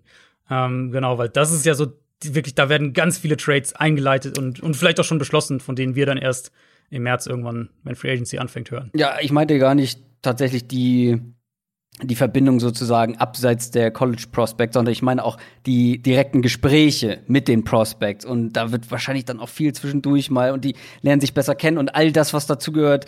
Ich glaube, das wird fehlen. Also vor allem den Teams mhm, dann mhm. ähm, für ihre Evaluierung. Ich glaube, da fließt schon sehr viel mit rein. Wie kommt ein Spieler rüber? Wie gibt er sich? Wie macht er sich? Ähm, und das ist halt alles digital und da wissen wir alle nur zu gut, dass so ein Videocall nicht ansatzweise so persönlich und aussagekräftig ja. ist wie ja. das persönliche Gespräch. So, das soll es dann aber auch mal gewesen sein. Gut, dass wir nur zwei Spieler haben. Die Conference Championship Games. NFL Preview. Vier Teams sind noch übrig. Zwei davon schaffen es in den Super Bowl. Ein Team aus der AFC, eins aus der NFC. Beide Spiele finden am Sonntagabend statt Und wir gehen natürlich chronologisch durch und fangen mit dem frühen Sonntagabendspiel an. Sonntag um 21.05 Uhr deutscher Zeit spielen die Green Bay Packers gegen die Tampa Bay Buccaneers. Die Nummer 1 der NFC gegen die Nummer 5 nach der Regular Season. Tom Brady gegen Aaron Rodgers, zwei der besten Quarterbacks aller Zeiten. Und nicht nur deshalb wird es ein, ein spannendes Duell. Da gibt es viele sportliche Aspekte, auf die man gucken kann. Werden wir natürlich auch machen. Dieses Duell gab es dieses Jahr schon mal. Woche Nummer 6. Generell ist es einfach nur eine Wiederholung von Woche Nummer 6, weil auch das zweite Spiel gab es in Woche ja. 6 äh, schon. Damals haben die Bucks gewonnen mit 38 zu 10. Da gucken wir gleich noch mal drauf, äh, wie es dazu gekommen ist. Dieses Mal sind die Packers knapper Favorit. Nur mit drei Punkten Vorsprung. Aber ich muss ganz ehrlich sagen, es gab eigentlich nur ein Team, ich weiß nicht, wie es dir geht, nur ein Team, das überzeugt hat, das mich persönlich überzeugt hat. Und das waren nicht die Chiefs, das waren nicht die Bills, das waren auch nur die Bucks, zumindest nur bedingt. Das waren die Packers. Für mich sind die mhm. Packers momentan dank ihrer Offense das zu schlagende Team in der NFL. Also Bills würde ich, glaube ich, schon noch mit reinpacken, wenn wir jetzt auf die Divisional-Runde gucken. Die haben halt in der, in der Wildcard-Runde mehr gewackelt, aber die Packers waren schon sehr, sehr dominant äh, in, in, ihrem Spiel ja. gegen, gegen die Rams. Ja. Vor allem, wenn man, wenn man sich halt vor Augen führt, gegen wen sie da gespielt haben. Natürlich, sie haben ihre super Offense, aber mhm. sie haben wirklich gegen diese Top-Defense gespielt. Gegen, ja. also wer, wenn nicht die Rams Defense, haben wir uns gefragt, soll die Packers offen stoppen? Ja. Und ja. Äh, sie haben sie nicht gestoppt, sondern die Packers sahen über weite Strecken souverän mhm. aus. Und damit gehen wir, da, da, schließt sich ja wunderbar der Kreis. Wir gehen jetzt in das Championship Game gegen die einzige Defense, die die Packers wirklich gestoppt hat mhm, in dieser Saison. Mhm. Und das waren ja nun mal die Bucks in Woche 6. Ähm, so als kleinen Rückblick, ich habe mir jetzt auch Teile von dem Spiel heute noch mal in, in, der, in der All-22-Perspektive angeschaut und sowieso noch mal ein bisschen auf das Spiel geguckt, auch beim anderen Spiel, weil ich finde es dann schon spannend, wenn du so, sowas schon mal hattest ähm, in der gleichen Saison. Also die Bucks haben Rogers ja unheimlich aggressiv geblitzt. Bei mhm. mehr als der Hälfte seiner Dropbacks haben sie ihn geblitzt und er hat gegen den Blitz ähm, nur 35 Prozent von seinen Pässen angebracht, keine vier Yards pro Pass. Beide Interceptions kamen, ähm, kamen gegen den Blitz. Also das war mit Abstand das schlechteste Spiel der Packers Offense und vor allem von Rogers selbst mhm. in der Saison. Und dass sie so physisch auch dominiert wurden, hat man in keinem anderen Spiel gesehen. Ähm, Jetzt muss man einmal sagen, klar, die Bucks Defense spielt nicht mehr ganz so stark wie in der ersten Saisonhälfte. Ist immer noch gut, aber nicht mehr so ultra aggressiv, mhm. würde ich vielleicht sagen. Und gleichzeitig fehlt bei den Packers äh, David Bakhtiari, der Left Tackle, der in dem Spiel auch noch sowas wie der, der Fixpunkt in der Offensive Line war. Ähm, das hat man jetzt gegen die Rams nicht so gemerkt, aber in dem Spiel könnte ich mir vorstellen, dass es eher auffällt, dass da halt nicht Bakhtiari auf der linken Seite steht. Was aber generell für mich in dem Spiel sehr auffällig war, war, dass es gar nicht so sehr die, die Offensive Line war bei den Packers, also dass die Offensive Line irgendwie dauernd Fehler gemacht hätte und irgendwie kommen dann immer wieder freie Rusher durch oder sowas. Die haben schon auch gewackelt, aber jetzt nicht in dem Ausmaß, dass das erklären würde, was dann passiert ist, sondern dass Rogers selbst eher derjenige war, der den Ball sehr lange gehalten hat, der mit seinen Reads ein bisschen spät war, auch bei dem Pick Six unter anderem, der das Spiel ja auch hat kippen lassen, ähm, das darf man ja auch nicht vergessen. Die Packers haben ja geführt. 10 mhm, zu 0 mhm. und dann und hatten den Ball, also haben 10-0 geführt und hatten den Ball. Und dann wirft Rogers halt den Pick 6 und direkt beim nächsten Drive nochmal Interception. Ähm, und, dann, und dann ist das Spiel gekippt. Also, man darf nicht vergessen, wie das Spiel den Packers damals aus der Hand geglitten ist. Und für mich, ich kam raus aus dem, aus dem, äh, jetzt nochmal mit dem Spiel anschauen mit dem Take, dass das vor allem Rogers halt war, mhm. der da einfach schlecht gespielt hat. Und das ist dann so ein bisschen die Frage einmal, wie überträgt sich das? Mhm. Weil er halt einfach deutlich besser spielt seitdem. Das wollte ich gerade sagen. Die ganze Offense hat ja seitdem auch noch mal einen großen Schritt nach vorne gemacht. Ist deutlich mhm. besser geworden. Also ich meine, in der zweiten Saisonhälfte, die Packers Offense war ja deutlich besser, finde ich, als die in der ersten Saisonhälfte. Mhm. Ja. Und grundsätzlich, auch du hast gerade schon das Spiel gegen den Blitz angesprochen. Er hat vier Interceptions in der ganzen Saison gegen den Blitz geworfen. Und du hast ja gerade schon gesagt, zwei davon waren es in dem Spiel. Also ansonsten mhm. gegen den Blitz war er eigentlich richtig gut. Wenig Sex kassiert gegen den Blitz, 18 Touchdowns bei, bei Blitz geworfen. Aber wenn er Druck bekommt, grundsätzlich, dann wackelt er oder dann hat er die ganze Saison über wenn er überhaupt irgendwo gewackelt hat, dann, wenn er Druck bekommen hat. Dann gab es schon mal die, die, sel mhm. die seltenen Fehler, vor allem dann ähm, ja auch Sex. Also was erwartest du von dieser Defense? Glaubst du wieder, sie versuchen es wie in ja. dem ersten Spiel mit viel Aggressivität, mit viel Blitzing oder versuchen sie, ihn anders auch unter Druck zu setzen?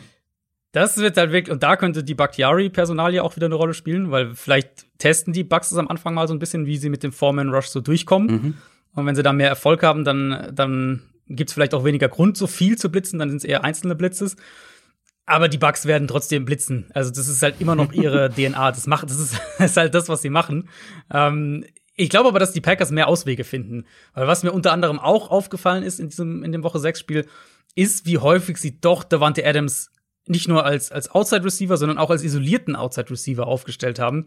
Und ich könnte mir vorstellen, dass wir da schon mal eine klare Umstellung sehen, um eben ähm, mehr Matchups zu kreieren und auch Rogers vielleicht mehr, mehr Reads zu geben, mehr, mhm. mehr Sachen zu geben, wo er sich wohler fühlt. Nämlich unter anderem halt dahingehend, dass Adams mehr aus dem Slot kommt. Der hat in dem Spiel wenig, sehr, sehr wenig im Slot gespielt. Und dann haben wir hier direkt das erste, wenn die Bucks ihre Man-Coverage ähm, spielen, haben wir hier direkt das erste super spannende Matchup eben gegen Sean Murphy Bunting, der jetzt gerade Michael Thomas komplett abgewältigt hat im Slot. Ja. Ähm, Adams natürlich dieses Jahr eine andere Hausnummer als ein sehr angeschlagener Michael Thomas, klar. Aber falls sie es irgendwie schaffen, Adams wieder einigermaßen zu neutralisieren, so wie es in Woche 6 ja der Fall war, ähm, da war es vor allem outside Carlton Davis, der das oft, der, der oft Adams hatte. Ja, und hatte Dann, Carlton Davis nicht auch eine richtig starke Woche letzte ja. Woche gegen Michael Thomas? Der hat doch auch, glaube ich, einige Targets verhindert. Ja, genau. Also das sind so die zwei Cornerbacks, auf die, je nachdem, ob, ob Adams halt outside oder im Slot steht, auf die ich dann äh, achten würde aus Bugs Sicht. Wenn sie das einigermaßen schaffen, dann hat man eben gerade in dem Spiel halt dieses Problem gesehen, was relativ wenig aufkam bei den Packers, aber mhm. in manchen Spielen halt doch, dass halt die, die starke Waffe Nummer zwei, Waffe Nummer drei auf Wide Receiver ähm, gefehlt hat. Und vielleicht dann könnte das so ein Spiel werden, in dem Alan Lazar wichtig wird, weil der hat gefehlt in Woche 6, der war nicht dabei. Und vom, vom Grundsatz her ähm, sind die Bucks ein Team, was die werden aggressiv sein, aber du kannst sie auch tief schlagen. Das hat man immer wieder auch in der Regular Season gesehen. Insofern ähm, Ritt auf der Rasierklinge. Sie werden ihre Cover 2 Man und, und Cover 1 Pressure Pakete spielen, keine Frage. Das ist halt das, was sie machen. Aber ich, ich glaube, selbst ohne Bakhtiari, dass die Packers einfach mehr Antworten mittlerweile darauf haben. Letztendlich waren ja auch die zweiten Receiver sozusagen, nenne ich sie mal, alle, die da sind äh, bei den Packers, auch letzte Woche schon sehr entscheidend. Da hieß es ja schon, ach guck mal, sie haben doch alles richtig gemacht. Sie brauchen gar keinen zweiten Receiver. Ja. Ähm, aber ja, auf die wird es dann auch zum Teil wieder ankommen. Die Packers laufen ja auch eigentlich durchaus ganz gerne mal. Mhm. Haben ja auch einige wichtige Runs die ganze Saison über am Boden gehabt. Ähm, aber gegen diese Bucks Defense da muss es schon durch die Luft gehen wahrscheinlich, weil die sind nach wie vor gegen den Lauf einfach brutal gut. Ja, denke ich auch. Hängt auch damit zusammen, dass sie halt bereit sind, sehr aggressiv in Coverage zu spielen und dadurch können sie mehr in die Box stellen. Ähm, aber sie haben natürlich auch die Run, Run-Stopper an der Line mit zu, äh, vielleicht ja sogar mit wieder Weyer zurück diese Woche, bei Ach, dem Okay. Äh, da wurde jetzt das, das, Fenster geöffnet, eben um wieder zu trainieren und, und äh, aktiviert zu werden. Ja. Dieses 21-Tage-Window. Die, die Run-Defense würde nicht schlechter werden, auf jeden Fall. Nee, also ich würde es mal als ein, als ein Longshot bezeichnen, dass er spielt, aber die theoretische Möglichkeit zumindest ähm, besteht. Könnten wir auch vorstellen, dass sie es jetzt nur gemacht haben, falls sie in den Super Bowl kommen, dass er dann da dabei wäre. Ähm, aber theoretische Möglichkeit besteht. Und dann haben die Bucks natürlich auch starke, also, also viel Qualität auf Linebacker, unterschiedliche Qualität. Mhm. Ähm, mit Devin White eben natürlich den, den physisch, physisch begabten, sagen wir es mal so, äh, sehr explosiver Linebacker, der Sideline to Sideline verteidigt, der blitzt ja. natürlich wahnsinnig gefährlich. Ähm, und Lavonte David halt der, der covern kann, um es mal böse zu sagen. Aber das sind dann auch im Verbund mit den sehr guten Safeties, ähm, können das natürlich auch Antworten sein, auf das, was die Packers gerne mit, mit den Running Backs und Titans im Passspiel machen. Ja, physisch, physisch begabt. Auf jeden Fall eine schöne Beschreibung, so, ähm, die man über sich hören will. Ähm, Devin White ja auch schon große Töne gespuckt, ne? Ähm, ja, ja. Nach dem, ja, ja. nach dem ersten Aufeinandertreffen. Ich glaube, irgendwie sowas gesagt wie, die Packers haben es nicht verdient oder hatten es in Woche 6 nicht verdient, mit uns überhaupt auf einem Feld zu stehen und so. Ähm, da ist mhm. auf jeden Fall schon mal Pfeffer drin. Finde ich gut. Ähm, ja, also die Packers Offense muss erstmal gestoppt werden. Du hast ein paar Überlegungen angebracht, wie man das machen kann, wie sie es schaffen können oder wieder schaffen können. Auf der anderen Seite steht Tom Brady mit der Bucks Offense. Und Tom Brady, ich hebe es immer wieder gerne heraus, wie krass dieser Typ ist einfach in seinem Alter und generell die ganze Karriere, das, die ganze Playoff-Karriere ist einfach. Das ist sein 14. Conference Championship Game. 14. das ist ja fast eine, fast eine Regular Season an äh, Conference Championship Games. Weißt du, hast du in den letzten Tagen mal seinen Playoff-Record gesehen, seinen Postseason-Record? Nee, ich habe irgendwo, glaube ich, seinen Divisional, ich glaube, sein Divisional Record ist irgendwie so 15 und 2 oder 14 und 2 oder irgendwie sowas. Sein Postseason-Record. 32 Siege, 11 Niederlagen. das ist, das ist ja. unglaublich. Ähm, Gerade wenn man, wenn man überlegt, also 32 Siege in der Postseason. Der Zweitplatzierte in dieser Statistik ist Joe Montana. Ist jetzt kein, auch kein unbeschriebenes Blatt. Nö. Mit 16. er hat ja, doppelt ist, so viele, doppelt so viele Wahnsinn, Siege. Ja. Und man muss ja eben auch sagen, dass wir haben jetzt vorhin, wir haben Rivers gerade, wir haben Breeze äh, ja auch schon so ein bisschen den, den Abgesang äh, jetzt gehabt Anfang der Woche. Man muss ja einfach, und, und Brady logischerweise älter als die alle. Ja. Ich glaube, Brady, Brady, ist was vier Jahre älter als Rivers, meine ich. Sowas, vier oder fünf? Es müssten vier. ja vier sein, ähm, weil 39 und 43, oder? Genau, neun, genau, ja, 39 und 43. Ähm, und spielt halt aber auf einem Level, das ist ein Wahnsinn. Also es ist wirklich ein Wahnsinn. Das ist wirklich, also nicht, dass ich jetzt hier äh, die Statistik Siege als Qualitätsmerkmal für Quarterbacks anführe, weil äh, das ist nach wie vor Quatsch, aber es zeigt einfach mal, was der für eine Karriere genau. hat. Brady hat so viele Playoff-Niederlagen wie Rogers Playoff-Siege. Also ähm, das sagt schon so einiges. Und was ich halt so beeindruckend finde, ist halt einfach, dass er es jetzt mit einem neuen Team macht, nach 20 Jahren einfach. Mit einem komplett mhm. anderen Team, einem anderen Coach, anderen Spielern.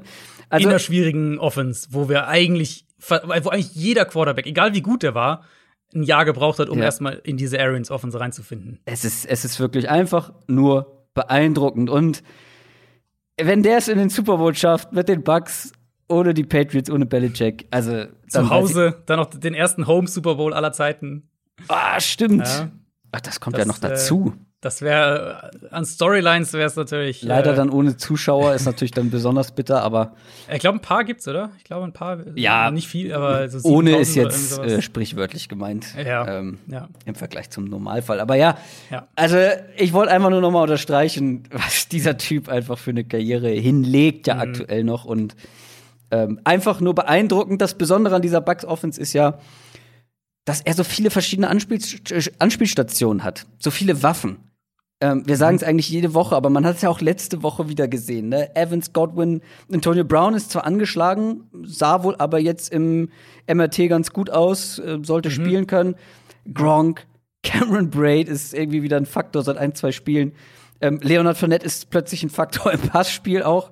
Äh, Scotty Miller mit einem wichtigen Catch. Tyler Johnson mit einem ganz wichtigen Cam äh, Catch, der Rookie. Es ist halt immer die Frage, wenn du gegen diese Bugs Offense spielst, hast du die personellen Mittel, all mhm. diese Leute irgendwie zu verteidigen? Weil, ja, das sah ganz gut aus von den Packers jetzt im Passspiel gegen die Rams, aber das war mit einem angeschlagenen Jet Goff, das war ohne Cooper Cup. Das ist natürlich ja. dann nicht so schwer. Und jetzt kommt halt eine Armada von Spielern, von Playmakern ja. auf dich zu. Also, das, das ist dann schon noch mal ein ganz anderes Level. Also, um deine Frage zu beantworten, nein, die Packers haben nicht die, ähm, nicht die Qualität, um das alles zu covern. Nicht aber in der Breite eben, ne? Genau, nicht in der Breite. Ähm, ich würde noch mal einen kleinen Schritt zurückdrehen, mhm. weil das für mich noch der fast entscheidendere Faktor in dem Spiel sein wird, ähm, wie Tampa Bay's offensiv spielt. Weil das Spiel gegen die Saints, das war schon echt ein bitterer Rückfall in alte Bucks Offense-Zeiten ja. aus den ersten beiden Saisondritteln. Deswegen meinte ich auch, ähm, sie haben mich jetzt nicht wirklich überzeugt. Genau. Auch wenn sie gewonnen haben und es kein schlechtes Spiel war, aber überzeugt ja, genau. war es nicht. Nee, absolut. Und ich hatte das auch während das Spiel lief mal getweetet hier, das fühlt sich irgendwie an wie so ein ganz, äh, ganz krasser Rückschritt, was, es, was die offensive Herangehensweise angeht. Und ich habe es dann jetzt tatsächlich auch noch mal nachgeschaut. Tampa Bay ist bei First Down gegen die Saints 20 Mal den Ball gelaufen.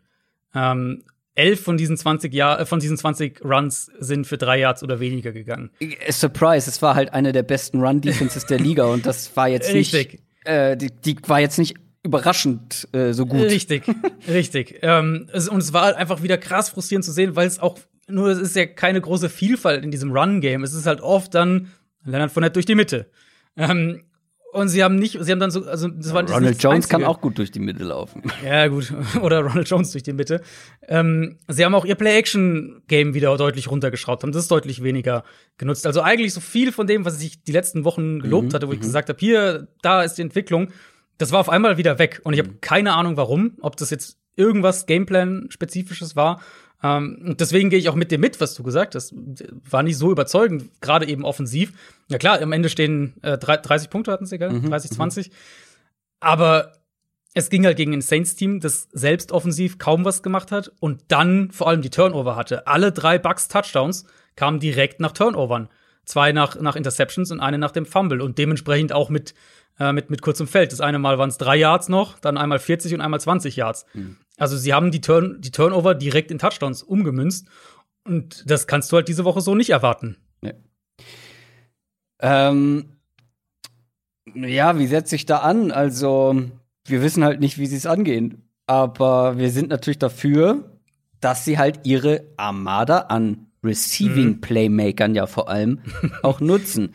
Ja. Und ähm, was mich bei den Packers defensiv überrascht hat, ist, dass der, dass der Pass Rush plötzlich wieder mhm. ähm, zurück unter den Lebenden war. 20 Quarterback Pressures. Ähm, und das Ding ist ja bei Brady war noch nie der der große äh, Pressure äh, Entweicher, wie soll man das nennen? Also äh, noch nie der gute Scrambler und einer, der Plays verlängern kann, wenn er Druck bekommt das wird er auch nicht mehr und das wird eher schlechter. Dann nimmt er mal auch unnötige Sex oder Sex, die andere vielleicht noch verhindern können.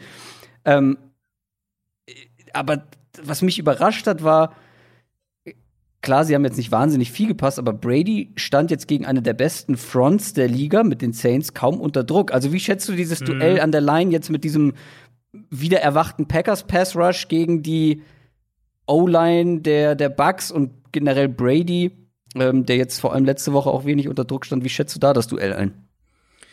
Das ist es halt. Ich schätze diese ganzen Matchups eigentlich zugunsten der Bugs ein, was das Passspiel ja, angeht. Okay. Ähm, es ist halt die Frage, inwieweit sie es nutzen tatsächlich. Ja. Weil, also dass die, die Packers, das war ja so die letzten Wochen ein bisschen, gerade so Darius Smith, aber auch Rashawn Gary, dass die so ein bisschen dass dieser Pass Rush sich wieder belebt hat über außen vor allem, also über die über die Edge Rusher und das ist eigentlich halt was, was die Bucks ziemlich gut unterbinden können mit ihren Tackles, auch mit dann mit Brady, der dem es natürlich viel leichter fällt in der Pocket in der Pocket zu arbeiten, wo er in der Mitte Platz hat und über außen mhm. der Druck kommt als andersrum. Und dann eben ja auch das, was du ganz am Anfang gefragt hattest, die Matchups eben Receiver Cornerback. Also klar, du hast J.E. Alexander und der ist, spielt eine unheimlich unheimlich gute Saison, ist der beste Cornerback dieser Saison wahrscheinlich auch. Jetzt sagen wir mal, der nimmt eben Mike Evans raus oder Antonio Brown raus, so wie letzte Woche ähm, äh, Marshall Lattimore ja gemacht hat mit, mhm. mit Mike Evans. Wen auch immer er letztlich rausnimmt, dann haben die Bucks einmal noch den anderen jeweils, also Brown oder Evans, mhm. plus natürlich Chris Godwin, plus eben Scotty Miller noch dahinter, der jetzt, jetzt auch gegen die Saints da mal so ein Big Play hatte, mhm. wenn, wo die Saints es ja wirklich geschafft haben, diese drei Receiver relativ gut abzumelden. Das, das, das haben sie ja wirklich geschafft. Ähm, das traue ich halt den Packers so nicht zu. Und deswegen bin ich wirklich in erster Linie auf der Seite des Balls drauf gespannt, wie Tampa Bay spielen will. Weil wenn sie es so spielen wie gegen die Saints, dann verlieren sie es. Da, da habe ich keinen Zweifel. Und dafür sind die Packers viel zu gut.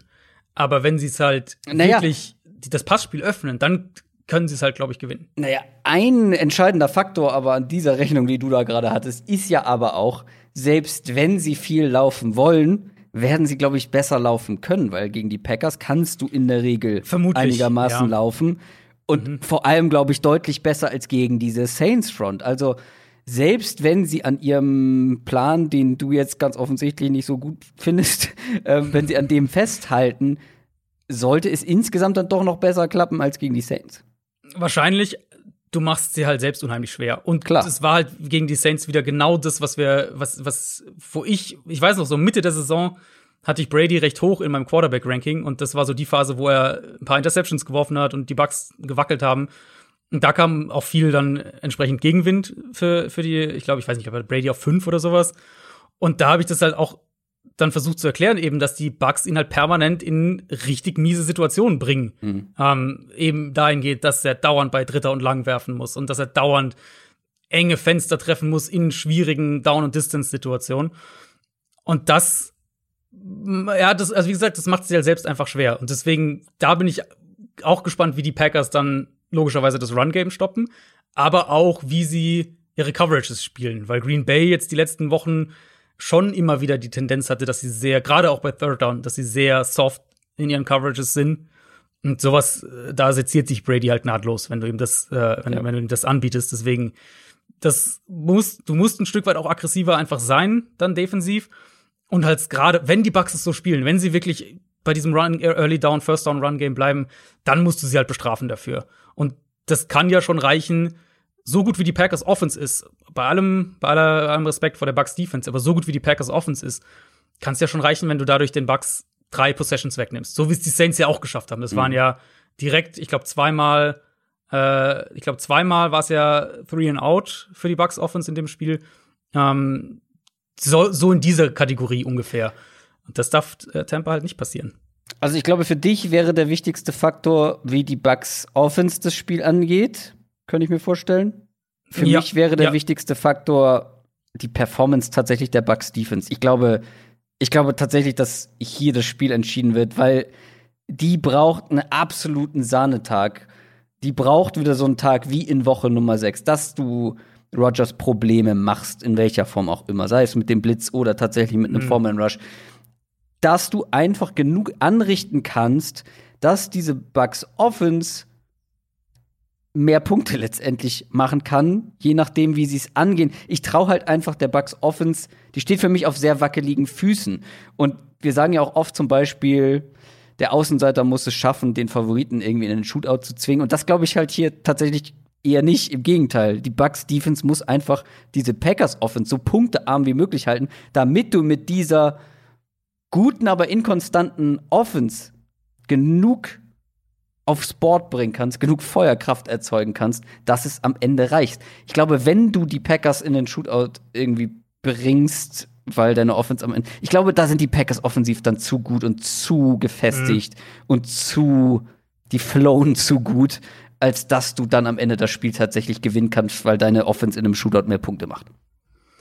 Was, wieso ich es eher auf die Bucks Offense setze, ist eben das, was ich am Anfang gesagt hatte in der Analyse, dass ich glaube wirklich, also ich will jetzt nichts von der Bucks Defense wegnehmen. Die haben super gespielt in dem Spiel. Aber ich glaube einfach, die Packers haben A, mehr Antworten auf das, was Tampa ja. Bay macht. Und Rogers war einfach schlecht in dem Spiel. Muss man ganz, also Rogers war wirklich einfach schlecht. Und das war nicht nur, weil er, weil er viel unter Druck stand, sondern er war auch viel mit Schuld an dem Druck, den er kassiert hat. Und mhm. er war dann, er hat einfach ein super schlechtes Spiel gespielt. So.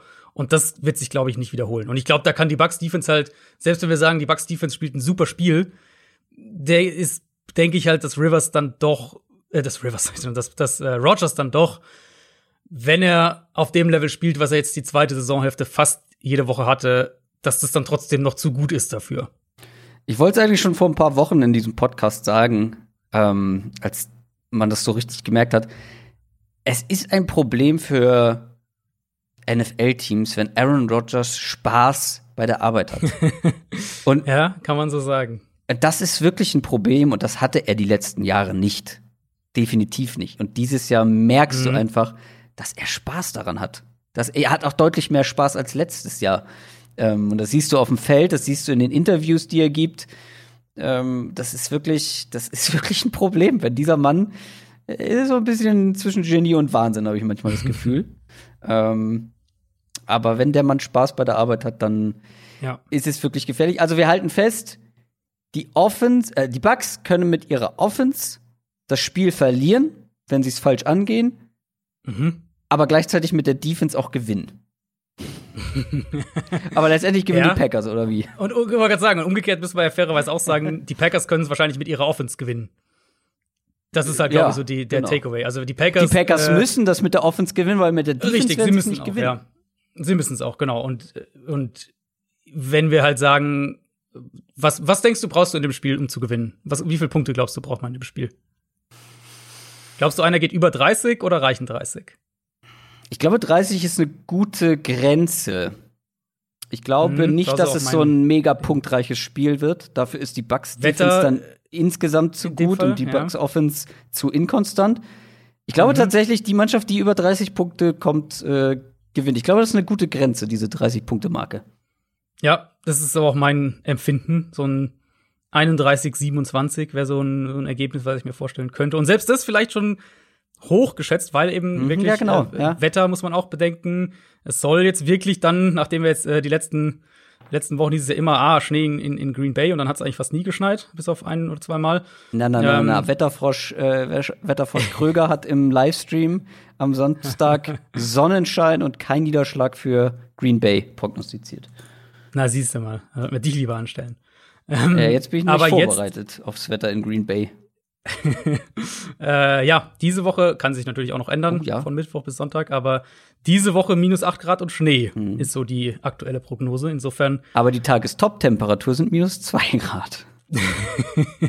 ja, könnte aber halt natürlich dann dahingehend ein Spiel sein, was vielleicht ein bisschen weniger offensiven Output hat, wobei man auch logischerweise sagen muss, ähm, Tom Brady kann in kaltem Wetter spielen. Das, daran wird es nicht Ja. scheitern. Absolut, das äh, hat er schon häufiger bewiesen. Aber wer gewinnt denn jetzt endlich? Die Packers, oder was? Ist das dein Tipp? Ich tendiere zu den Packers, ja. Ich find's eng, weil halt die Bucks so eine Wundertüte sein können. Aber dieses Saints-Spiel hat mich irgendwie Also ich kann, runtergezogen. ich kann aktuell nicht gegen die Packers tippen. Für mich das beste Hm. Team der NFL aktuell. Also zumindest das überzeugendste in den letzten, äh, durch die letzten Eindrücke. Also wie die auch aus ihrer Beiweek jetzt gekommen sind, ich fand das schwer Mhm. überzeugend. Kommen wir zu Spiel Nummer zwei. Kansas City Chiefs gegen Buffalo Bills. Nummer eins gegen Nummer zwei der AFC. Das Top-Duell der Conference. Und es ist wirklich, du hast irgendwann mal jetzt vor, war es Browns gegen Ray? Nee, Browns gegen, weiß ich gar nicht. Wo hast du noch mal gesagt, das ist der Christoph Kröger Bowl? Weiß ich nicht mehr. Auf jeden Fall bei einem laufintensiven Ravens gegen Äh, Titans war es, glaube ich. Äh, Ravens Titans, genau, Ja. ja. Im- im Jetzt kommt der Adrian Franke äh, Bowl. Franke vor allem. Ähm, das sind zwei Pass-Heavy Teams. Du hast auf der einen Seite Andy Reid, der nach dem letzten Spiel sagt, every down is a passing down. Also Kann man ihn mehr mögen? Kann man ihn mehr mögen? Ich habe mich gefragt, was war feuchter? Äh, die Augen oder? Na, ich sag's jetzt nicht. Wie feucht waren deine Augen? Frage ich jetzt. Also, es ist, äh, also ich mag Andy Reid ja sowieso sehr und also auch als Typ. ja, ja. Aber klar. seine, seine, seine Football-Philosophie ist quasi eins zu eins das, was meine Football-Philosophie wäre.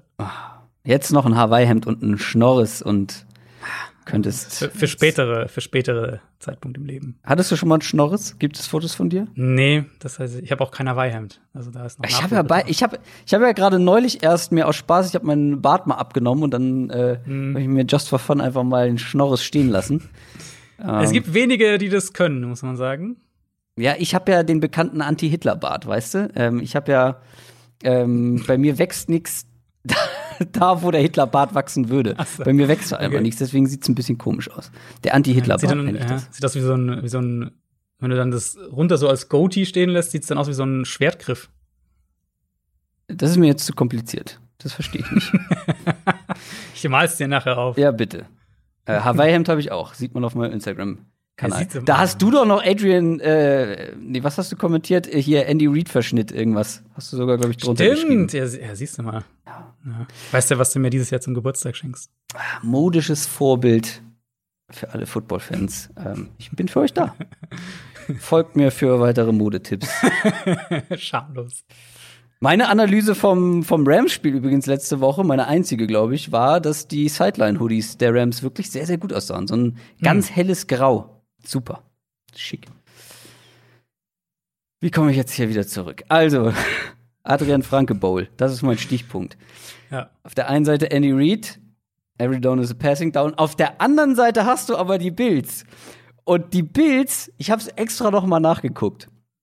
Im Spiel gegen die Ravens. Kannst du dich dran erinnern, wann in diesem Spiel auf Seiten der Bills der erste Run gecallt wurde? Der erste designte Run? Ja, es müsste so drei Minuten vor der Halbzeit gewesen sein, ungefähr, so die Ecke. Vollkommen richtig. Im fünften Drive nach 21 Plays haben die ihren Ja. ersten Run gecallt. Die, äh, die sind den Ball nicht gelaufen. Ja, warum auch, wenn du gegen eine Front spielst, die halt super gegen den Run ist? Und viel von dem, muss man ja einfach auch mal sagen, viel von dem, was die Bills halt aus Empty machen, ist ja einfach halt ein erweitertes Run-Game. Also wenn Josh Allen da den Ball drei Yards wirft, ist es halt eine effizientere Variante von einem Run-Game. Aber im Kern äh, ist es eine, Erweiter eine Erweiterung des Run-Games gewissermaßen. Aber also, ja, warum, äh, warum den Ball? Ja, du solltest den Ball schon weiter werfen als drei Yards. Zumindest weiter laufen als drei Yards im Schnitt. Ja gut, aber wenn sie das nicht schaffst, wahrscheinlich gegen so eine Ravens Front, die halt viel besser ist, warum dann also, dass nicht die, versuchen? Ja, dass die Bills nicht laufen können, da sprechen wir gleich noch mal drüber. Weil letztendlich ist es wirklich einfach, es sind zwei passlastige Teams, Mhm. zwei junge, talentierte Quarterbacks. Und auch hier noch mal eine kleine Nebenstory, bevor wir ins so richtig Ja, ins. Sportliche gehen. Klar. Hoffentlich zwei junge, talentierte Quarterbacks. Bitte? Ach so, ja, gut, klar, da sprechen wir gleich noch mal drüber. Ähm, es hängt natürlich viel davon ab, ob Mahomes spielen kann. Da werde ich gleich noch was zu fragen. Aber, jetzt mal ähm, vorgestellt, Mahomes spielt. 2017, NFL Draft, Pick Nummer 10. Wir erinnern uns, die Chiefs picken Patrick Mahomes.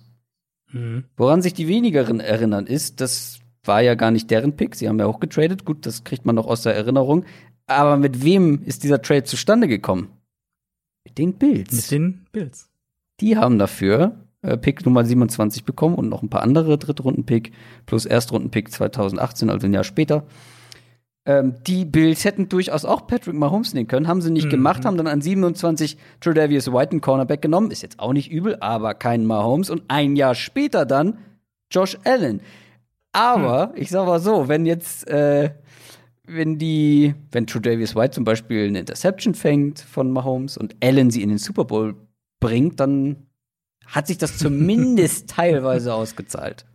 Ja, das das habe ich so aufgeschnappt, ähm, dass äh, man sich daran noch mal dran erinnert, dass auch die Bills durchaus die Chance hatten, Patrick Mahomes zu Ja, picken. jede, jede Franchise theoretisch natürlich äh, hätte da ja auch. Also die Chiefs kamen ja von, von was kamen die hoch? 27? Ja, 27. 23, nee, nee, 27. 27. Also Äh, außer sie ja. haben einen Zwischenschritt gemacht. Nee, müsste 27 Ja, gewesen sein. 27. Und ich meine, wenn du von 27 hochgehen kannst, dann hätte auch so ziemlich jedes andere Team Ja. hochgehen können. Insofern, klar. Ja, die Bills hätten gar nichts machen müssen. Aber gut.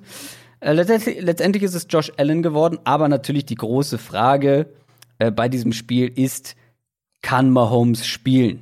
Ähm, Mhm. Und gerade die Siegchancen der Bills hängen natürlich auch an diesem, an dieser Frage. Ja. ähm, Jetzt ist die Frage, also er ist ja für alle, die es, doch, es haben alle mitbekommen, er ist ja kurz weggetreten nach einem Tackling in dem letzten Spiel gegen die Browns. Ich glaube, Stand heute ist ja noch nicht zu 100% klar, ob er spielen kann. Nein, nein. Wovon nein. hängt es ab? Was muss er für Tests machen? Wann steht es Genau. fest? Wie kann man es feststellen? Also, wann steht es fest? Meine Vermutung ist, dass wir es Freitag oder Samstag wissen werden. Es sei denn natürlich, er hat einen, einen Setback, dann wissen wir es schon früher. Ähm, also, er ist im Concussion Protocol. Das ist erstmal die, die Kern, das, das Wichtigste, was man wissen muss. Und da gibt es einen klaren Fahrplan. Der erste Schritt ist eben Ruhe, dann zweiter Schritt ist leichtes physisches Training, dann kommt Cardio-Training, natürlich alles immer unter der Voraussetzung, dass eben keine Symptome kommen, wie Kopfschmerzen, Lichtempfindlichkeit, Schwindel, sowas. Ähm, dann die nächste Stufe ist, ist Krafttraining, einfache Football-Drills und so weiter. Also er wird heute, Mittwoch, wird er schon wieder leicht mit dem Team trainieren. Aber er ist trotzdem im Concussion-Protokoll. Und wenn er nicht alle Tests besteht sozusagen, all diese Stufen hinter sich bringt, ohne noch mal irgendwelche Symptome zu entwickeln, ähm, dann müssen ihnen zuerst die Chiefs-Ärzte die Freigabe für das Spiel geben und die Entscheidung muss dann noch mal von einem unabhängigen Neurologen überprüft und bestätigt werden. Und dann erst kann er, dann erst steht fest, er kann spielen. Sprich, meine Vermutung wäre, wenn er spielen kann, äh, wäre Samstag, dass es in die Richtung dann sich herauskristallisiert, vielleicht Freitagabend. Aber ja, dementsprechend müssen wir die Preview auch ein bisschen, ich sage jetzt mal, vorsichtiger angehen, was die Chiefs Offense betrifft. Gleichzeitig wissen wir ja aber auch, das haben wir ja gegen Cleveland sehr eindrucksvoll gesehen, dass Andy Reid den Ball auch wirft und auch äh, seine normale Coaching-Entscheidung trifft, wenn, äh, Ja. wenn, wenn Chad Henney der Quarterback ist. Absolut. Also Andy Reid, glaube ich, muss man da ganz viel Respekt zollen, was er da dann äh, gemacht hat am Ende des Spiels gegen die Browns. Ich habe tatsächlich geglaubt, die Browns gewinnen das jetzt. Ähm, aber er hat einfach die Ja, dicksten Eier der NFL. Das kann man nicht, man ja. kann man nicht Der, der, der. Call, der Call war wirklich absolute Weltklasse. Wie sie auch zuerst so, alle stehen sie nur so da, sieht so aus, dass er, okay, die, die versuchen jetzt noch mal, ob sie die Offside kriegen und dann nehmen sie die Strafe und panten oder keine Ahnung was oder, oder also nehmen die Delay of Game Strafe mhm. und panten und dann kommt halt der Call und nicht irgendwie ein Run oder sowas, sondern halt diese äh, diese Sprint Rollout und Pass Tyreek Hill komplett offen Spiel vorbei. Das ist halt das machen nicht viele Coaches in der NFL. Cojones Call. Mhm. Auf jeden Fall. Ähm, ja, trotzdem. Also, wir können natürlich zum Teil davon ausgehen, dass Mahomes spielen kann, aber ohne. Ähm, lass uns erstmal ein Szenario ohne durchspielen, weil ja, das System von Andy Reid, Andy Reids Playcalling, die ganzen Playmaker, offensiv, alles mhm. super. Damit kannst du Spiele gewinnen. Ob das in den Playoffs mhm. dann reicht, hängt ein bisschen dann von der Performance natürlich von Chad Henney ab, dem Backup-Quarterback. Chancenlos sind sie trotzdem dann nicht, aber Chad Henney wird mir gerade ein bisschen oder wurde mir nach dem Spiel ein bisschen zu sehr abgefeiert. Ja, er hat ein wichtiges First Down erlaufen und dann diesen ultra kritischen, aber ja auch super kurzen, eigentlich relativ einfachen ja. Pass angebracht. Ja. ja. Das ist toll. Der hat am Ende des Spiels den gewonnen, aber was man nicht vergessen darf, er hat auch die hässlichste Interception des Jahres geworfen. Und ja. wenn ich mir diese Szenarien über ein ganzes Spiel einfach mal vorstelle und hochrechne, dann sieht es am Ende nicht so gut aus für die Chiefs. Gegen eine bessere Defense als die der Browns. Absolut, eine viel bessere Defense. Ja. Also, die ist immer noch nicht super, aber die Browns Defense ist ein Secondary. Ja, genau. Wisst, also, das, das, ist, das ist keine Frage. Wenn Mahomes nicht spielt und ich bin im Moment echt so bei, das ist eine 50-50-Sache. Wenn er nicht spielt, dann, klar, dann sind die Bills auch klarer Favorit für mich, muss man definitiv so sagen. Die Waffen sind natürlich trotzdem da. Ähm, aber die Bills haben ja so ein paar, zumindest ein paar ähm, Antworten, könnte ich mir vorstellen, wie sie auf diese Waffen auch reagieren. Also ich würde unter anderem Matt Milano hier nennen, mhm. der Linebacker, der, der gefehlt hat in dem Regular Season Spiel. Das ähm, kann ein enormer Unterschied sein gegen Travis Kelsey. Die Bills werden nicht viel Man-Coverage spielen, das machen sie eh nicht. Und gegen die Chiefs kann ich mir es noch weniger vorstellen. Und dann kommt es halt gerade gegen Kansas City maßgeblich darauf an, wie gut deine Linebacker und Safeties sind gegen, ähm, gegen die ganzen Crosser, die die halt laufen, mit, mit Hill und Kelsey vor allem. Und da sind die Bills halt stark. Da haben sie die beiden Linebacker, da haben sie ein gutes Safety-Duo, ein sehr gutes Safety-Duo. Und wenn sie es dann halt noch schaffen, wirklich mit dem, mit dem Four-Man-Rush Druck aufzubauen, dann wird es halt, glaube ich, echt schwer, wenn dein Quarterback nicht Patrick Mahomes ist. Also, wenn sie die so verteidigt bekommen, mm. ähm, was die Matchups angeht, natürlich wird trotzdem da offensive Production bei rumspringen. Dafür sind, sind, die, äh, sind die Waffen zu gut und dafür ist Andy Reid auch zu gut. Aber dann können sie die, glaube ich, schon signifikant äh, limitieren. Und das hat eben funktioniert in diesem ersten Matchup. Ja. Da haben sie Mahomes unter Druck gesetzt, ohne ihn zu blitzen. Was auch damit zu tun hatte, dass sie halt viele Spieler in Coverage hatten, viele auch in der Mitte des Feldes hatten und äh, Mahomes den Ball sehr lange halten musste. Ähm, ich bin noch so ein Matchup individueller Matchup-Aspekt. Ich bin sehr gespannt, wie sie Tredavious White einsetzen. Mhm. Ja, die Browns haben ja Denzel Ward ein paar Mal gegen, gegen Kelsey gestellt und, und einmal wurde er halt bei dem Touchdown mhm. brutal verbrannt. Das ist halt, das ist halt unfassbar, dass du da einen Titan hast, der quasi als Ex-Receiver steht oder hingestellt werden kann. Und in dem Fall Titan 1 gegen 1 gegen deinen Nummer 1 Corner, der auch wirklich gut ist. Und der äh, läuft halt eine Route und der Corner liegt auf dem Boden und, und der Titan äh, fängt den Ball und trägt ihn in die Endzone. Ähm, war spannend zu sehen, weil die Browns halt Denzel Ward eigentlich fast nie nach innen ziehen. Da hatten wir auch vorher drüber gesprochen. Und bei den Bills und White ist es ähnlich, ziehen ihn eigentlich selten nach innen, ist eigentlich immer ähm, oder auch selten auf die andere Seite, ist meistens mhm. äh, meistens Outside, eben Zone-Heavy-Scheme. Gegen die Chiefs kann das da so ein bisschen ein verlorener Posten sein, weil du dann, okay, du schaltest dann irgendwie Robinson oder, oder auch Sammy Watkins, falls der wieder spielen kann, schaltest du dann irgendwie aus, aber das ist halt nur die Option Nummer vier oder so in der Offense. Insofern mal schauen, ob sie White da auch ein bisschen kreativ einsetzen oder ob sie halt dann eher sagen, White nimmt die eine Seite weg und dafür können wir mehr Ressourcen in die Mitte schieben oder irgendwie sowas. Ja, du hast ja schon das Spiel angesprochen in Woche sechs. Die, haben, die Bills haben das ja super gemacht eigentlich, ne? Also, ja. wenn du gegen ja. die Chiefs nur 26 Punkte zulässt, hast du, hast du ein gutes Spiel eigentlich gespielt. Ähm, das Problem da war ja dann, dass die Chiefs plötzlich laufen konnten, durften, wollten. 245 Sollten, Rushing Yards. man, äh, die ja. Chiefs, dieses passlastige Ja. Team. Every down is passing down. Ähm, ich weiß mittlerweile nicht mehr so richtig. Wir sagen ja immer, die Bills machen das bewusst, die lassen be bewusst auch am Boden ein bisschen mehr zu. Alles schön und gut, aber gegen die Colts waren es wieder über 160 Rushing Yards, gegen Baltimore über 150. Ich weiß nicht, ob es vielleicht auch nicht einfach ein bisschen Unvermögen ist in Sachen Run Defense. Und jetzt ist natürlich die Frage: Erstens, was erwartest du von den Bills grundsätzlich defensiv? Lassen sie es wieder so zu oder, oder auch von den Chiefs offensiv versuchen sie es wieder am Boden dann auszunutzen? Also in dem Spiel, mein gegen andere Colts und sowas ist nochmal eine andere Story, aber in dem Spiel fand ich was schon sehr klar, was sie machen wollten und auch sehr spannend, was sie machen wollten. Sie haben ihn, äh, also Ne- Next Gen Stats hat ihnen äh, keinen einzigen defensiven Blitz attestiert in dem Spiel. PFF hat einen Blitz gezählt. Wenn wir nach den Next Gen Stats gehen, seitdem die das äh, äh, auswerten, seit 2016 ähm, zählen die auch sowas wie Blitzes. Seitdem gab es es noch nie, dass ein Team ein Spiel mit einer Blitzquote von 0%, also ohne Blitz, beendet hat. Die Bills in dem Fall waren so und sie haben halt super viel tiefe Safeties gespielt. Ich hatte da auch ein paar Screenshots auf, auf Twitter gepostet am, äh, am Dienstag. So richtig viel, zwei tiefe Safeties. Sie haben ähm, ganz viel Quarters gespielt, also Cover 4 gespielt. Und dann das auch sehr zurückhaltend, viel Off-Coverage, die Cornerbacks nach hinten gezogen, die Safeties nochmal ein bisschen weiter hinten postiert. Und das haben sie eben gemacht, um in meinen Augen, um zwei Sachen zu erreichen. Sie wollten einmal die Deep Shots wegnehmen und eben sie wollten die Chiefs wirklich einladen, den Ball mehr zu laufen. Und beides hat so gesehen erstmal geklappt. Ähm, Mahomes hat überhaupt nur zwei Bälle versucht, die tief waren. Die kamen halt beide an. Das ist halt blöd gelaufen. Ähm, aber grundsätzlich war Tyreek Hill kaum ein Faktor in dem Spiel. Und dann vor allem eben, Kansas City ist den Ball 46 Mal gelaufen. Davon sieben Scrambles von Mahomes. Und wir müssen natürlich dazu erwähnen, dass der, dass der Plan dann so gesehen aufgegangen ist und du sicher besser fährst, wenn du die Chiefs dazu bringst, das Spiel übers Run-Game auf, aufzuziehen, als äh, wenn sie es durch die Luft aufziehen können.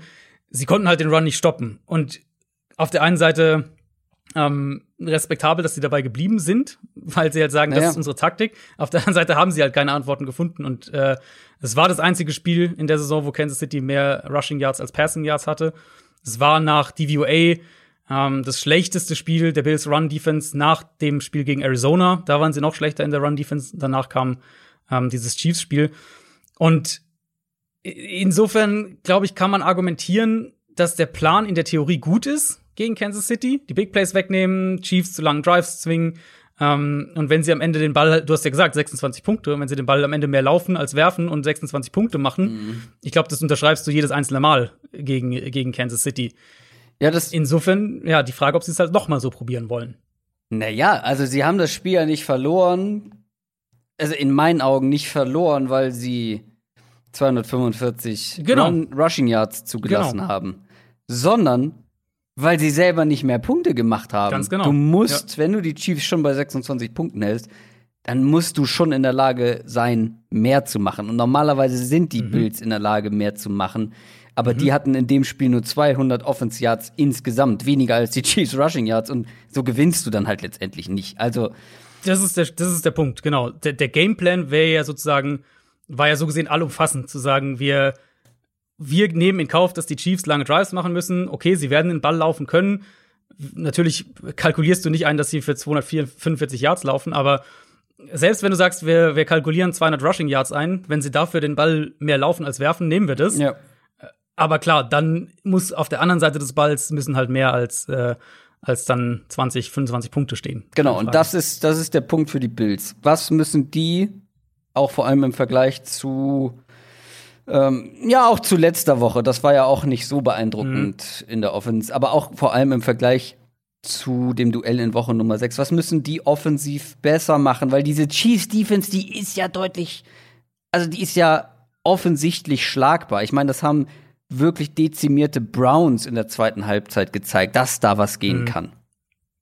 Ja.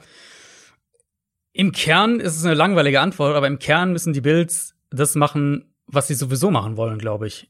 Und das ist eben das Feld in die Breite ziehen, den Ball werfen, Allen klare Reads geben. Ähm, die Chiefs haben das defensiv sozusagen das Gegenteil von, von dem, was die Bills gespielt haben in dem, in dem direkten Duell. Die haben Josh Allen viel geblitzt, was man jetzt nicht unbedingt erwarten würde gegen, gegen diese Offense mit, mit der Wide Receiver Power. Ähm, aber für Kansas City in dem Matchup hat es ganz klar funktioniert. Sie haben ihn fast bei der Hälfte seiner Dropbacks geblitzt und Allen hat nicht mal die Hälfte seiner Pässe angebracht gegen den Blitz, hat 3,4 Yards pro Pass gegen den Blitz gehabt. Ähm, und es waren dann auch viele Plays, wo er den Ball hält, versucht irgendwie noch aus der Pocket rauszukommen, versucht irgendwie das Play zu verlängern und es halt nicht geschafft hat. Ja. Und dann den Ball entweder wegwirft oder halt äh, irgendwie noch was versucht und dann ist es halt eine Incompletion. So gab es ganz viele Szenen. Und das wird spannend sein zu sehen, wer da welche Anpassungen vornimmt. Weil Buffalo hat offensiv seitdem definitiv noch mal ein, zwei Schritte nach vorne gemacht. Ja. Auch Allen selbst ähm, ja. definitiv besser.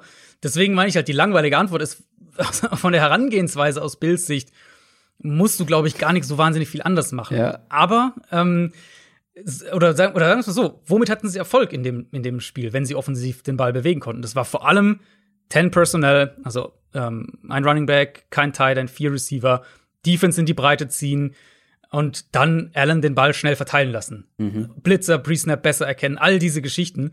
Ähm, ich glaube auch, dass das gerade dem Spiel, ich glaube, dass Cole Beasley unheimlich wichtig sein wird für die Bills, weil es gerade, wenn sie so spielen, ähm, ist er halt derjenige, der oft so diese Mitte des Feldes öffnet mit Option Routes. Das ja, die Linebacker auch attackieren kann, ne? Genau. Ja. Ähm, und dann der ein anderer Punkt eben war im Vergleich auch zu dem Spiel. Offense habe ich jetzt gerade gesagt besser, Allen besser. Die Offensive Line spielt auch viel besser. Und da habe ich jetzt unter der Woche was was Interessantes gelesen, was ich auch nicht wusste, äh, nämlich dass dass äh, John Feliciano, der Right Guard der Bills, dass der maßgeblich mit dafür verantwortlich ist, die Protection Calls an der Line of Scrimmage anzupassen. Sprich eben auch Blitzer zu reagieren. Und wenn ich das so, ähm, auf Blitzer zu reagieren. Und äh, wenn ich das so sage, dann könnt ihr euch schon denken, dass der in Woche 6 nicht gespielt hat. Der hm. war da nicht mit dabei. Ähm, insofern glaube ich tatsächlich, selbst wenn die Chiefs oder sagen wir es anders, ich glaube, die Chiefs müssen defensiv anders auftreten als in dem Woche 6 Spiel, obwohl sie da sehr viel Erfolg hatten mit ihrer Herangehensweise, weil die Bills einfach offensiv viel, viel besser spielen. Ja, das darf man nicht unterschätzen. Ne? Also, du hast jetzt gesagt, auf Blitzer reagieren, aber es ist ja vor allem auch das Pre-Snap, die Blitzer mhm. zu identifizieren. Genau. Genau. Ähm, dass dann, äh, dass es jemand in der Offensive Line gibt, der einfach ein gutes Gespür dafür hat, ein gutes Auge dafür hat, wer könnte kommen und dann auch noch mal äh, die Protection irgendwie leicht anpassen. Ähm, mhm. Das darf man nicht unterschätzen, was das für einen Unterschied ausmachen kann. Ja, Ganz genau. Und dann wäre es also dann wäre es super spannend, falls die Chiefs sich noch mal für so einen Blitz-heavy Gameplan entscheiden, ähm, ob sie damit so erfolgreich sein können. Und das glaube ich halt nicht. Ich glaube, dass sie damit nicht so erfolgreich werden dieses Mal. Mhm. Deswegen könnte ich mir auch eher vorstellen, dass wir mehr Too High Looks, Pre-Snap sehen und dann immer wieder nach dem Snap da raus rotieren, Allen die Reads erschweren. Gerade halt Tyron Matthew als so ein so diesen, diesen Ballhawk über die Mitte des Feldes nutzen, was wir ja auch gegen Cleveland unter anderem ja. bei der Interception gesehen haben.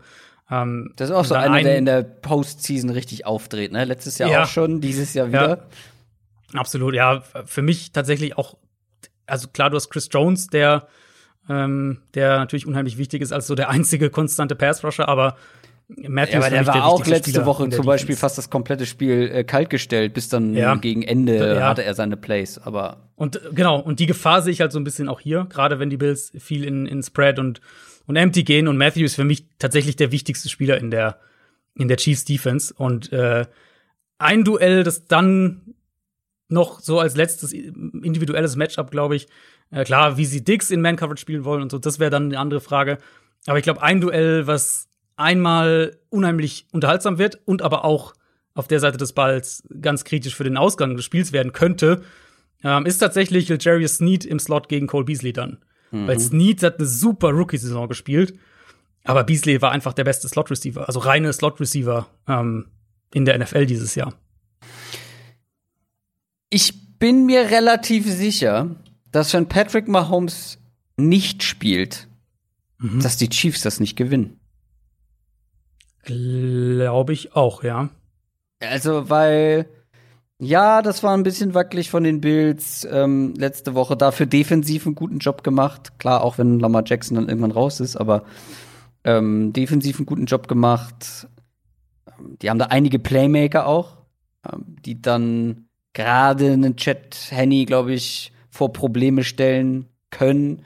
Ähm, da auch mal eine Interception dann auch mal in die Endzone tragen können, haben wir auch bei den Bilds ja gerne mal gesehen. Also wir haben jetzt, glaube ich, ich glaube, das kam auch ganz gut raus, dass was das für ein X-Faktor einfach ist. Klar, Patrick Mahomes ist ein X-Faktor. äh, Klar, ja. Tell me more. Aber ähm, in diesem Spiel vor allem. Ich glaube, dass du mit Chad Henney gegen die meisten Teams in der NFL äh, mit mit dem, mit den Umständen, mit den Surroundings, mit dem Coach und so weiter Spiele gewinnen kannst. Aber mit der Defense wiederum, in diesem Spiel gegen diese starken Bills, glaube ich, gewinnst du mit Chad Henney nicht dieses wichtige Spiel.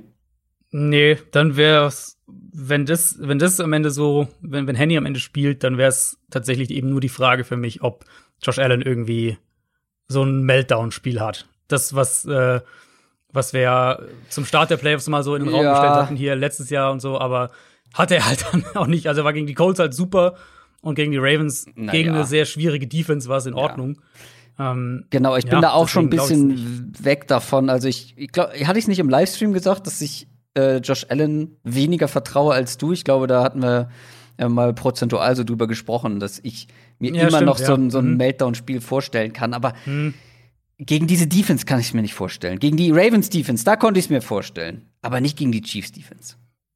Ähm, weiß ich gar nicht so genau, weil bei den Ravens habe ich halt schon die Gefahr gesehen, dass die mit der Art und Weise, wie sie halt spielen und wie sie eigentlich immer spielen, dass sie damit halt Balt äh, dass sie damit halt Buffalo so ein bisschen in die Karten spielen gewissermaßen, Mhm, weil es halt mhm. genau das ist, was die Bills eigentlich haben wollen.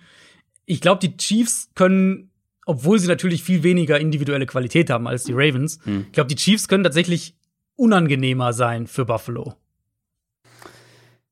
Also letztendlich hängt für die Chiefs sehr, sehr viel davon ab, ob Patrick Mahomes spielen kann Mhm. oder nicht. Und selbst wenn er spielen kann, ähm, ich glaube, ähm, heute am Mittwoch soll er wieder trainieren. Wird zumindest erwartet, dass er Ja, wieder genau. trainiert. Also ist jetzt nicht so, dass er die ganze Woche aussetzen muss. Mhm. Aber selbst wenn er spielen kann, würde ich es nicht als, als sichere Nummer irgendwie abstempeln, dass Nee, die Chiefs nee. hier in den Super Bowl kommen.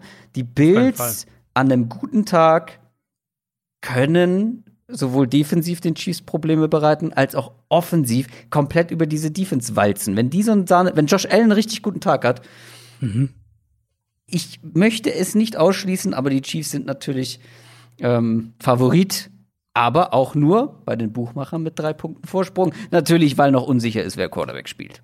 Genau. Wenn Mahomes, wenn morgen die Meldung kommt, Mahomes spielt nicht, wird sich das definitiv ändern. Da gehe ich fest davon aus. Also du tippst auf die Chiefs, wenn ich das richtig raushöre. Ja, ja. Ich denke, dass die Chiefs es gewinnen, aber boah, ich, also ich finde, und das ist ja super, ich meine, so soll es ja auch sein am Championship, äh, Championship Sunday, dass wir zwei absolute Topspiele haben. Und gerade aus, aus, äh, aus offensiver Sicht sind es halt Ja. vier der fünf, sechs besten Offenses dieser Saison. Ich hätte eigentlich an der anstelle der Bucks eine andere Mannschaft gern gesehen. Äh, wisst ihr alle, mein Super Bowl-Tipp mit den Saints ist natürlich hinfällig. Apropos, ähm, ich muss ein bisschen zurückrudern. Ich habe bei Twitter schon großkotzig angekündigt, dass ich ja schon meine Bold Prediction getroffen habe. Die Bills waren ja meine Nummer 1 Bold Prediction. Ich habe gesagt, beziehungsweise ich sag noch nicht, was ich gesagt habe, denn ich habe noch mal reingehört und ich habe es mitgeschnitten. Kam da Äh, noch was dran? weil ähm, ich selber noch mal sicher gehen musste, was ich letztendlich gesagt habe. Oh, da muss ich schneiden, weil äh, er spielt es gerade nicht ab. Ich weiß auch, warum er es nicht abspielt. Moment, das haben wir gleich. Das geht ganz schnell.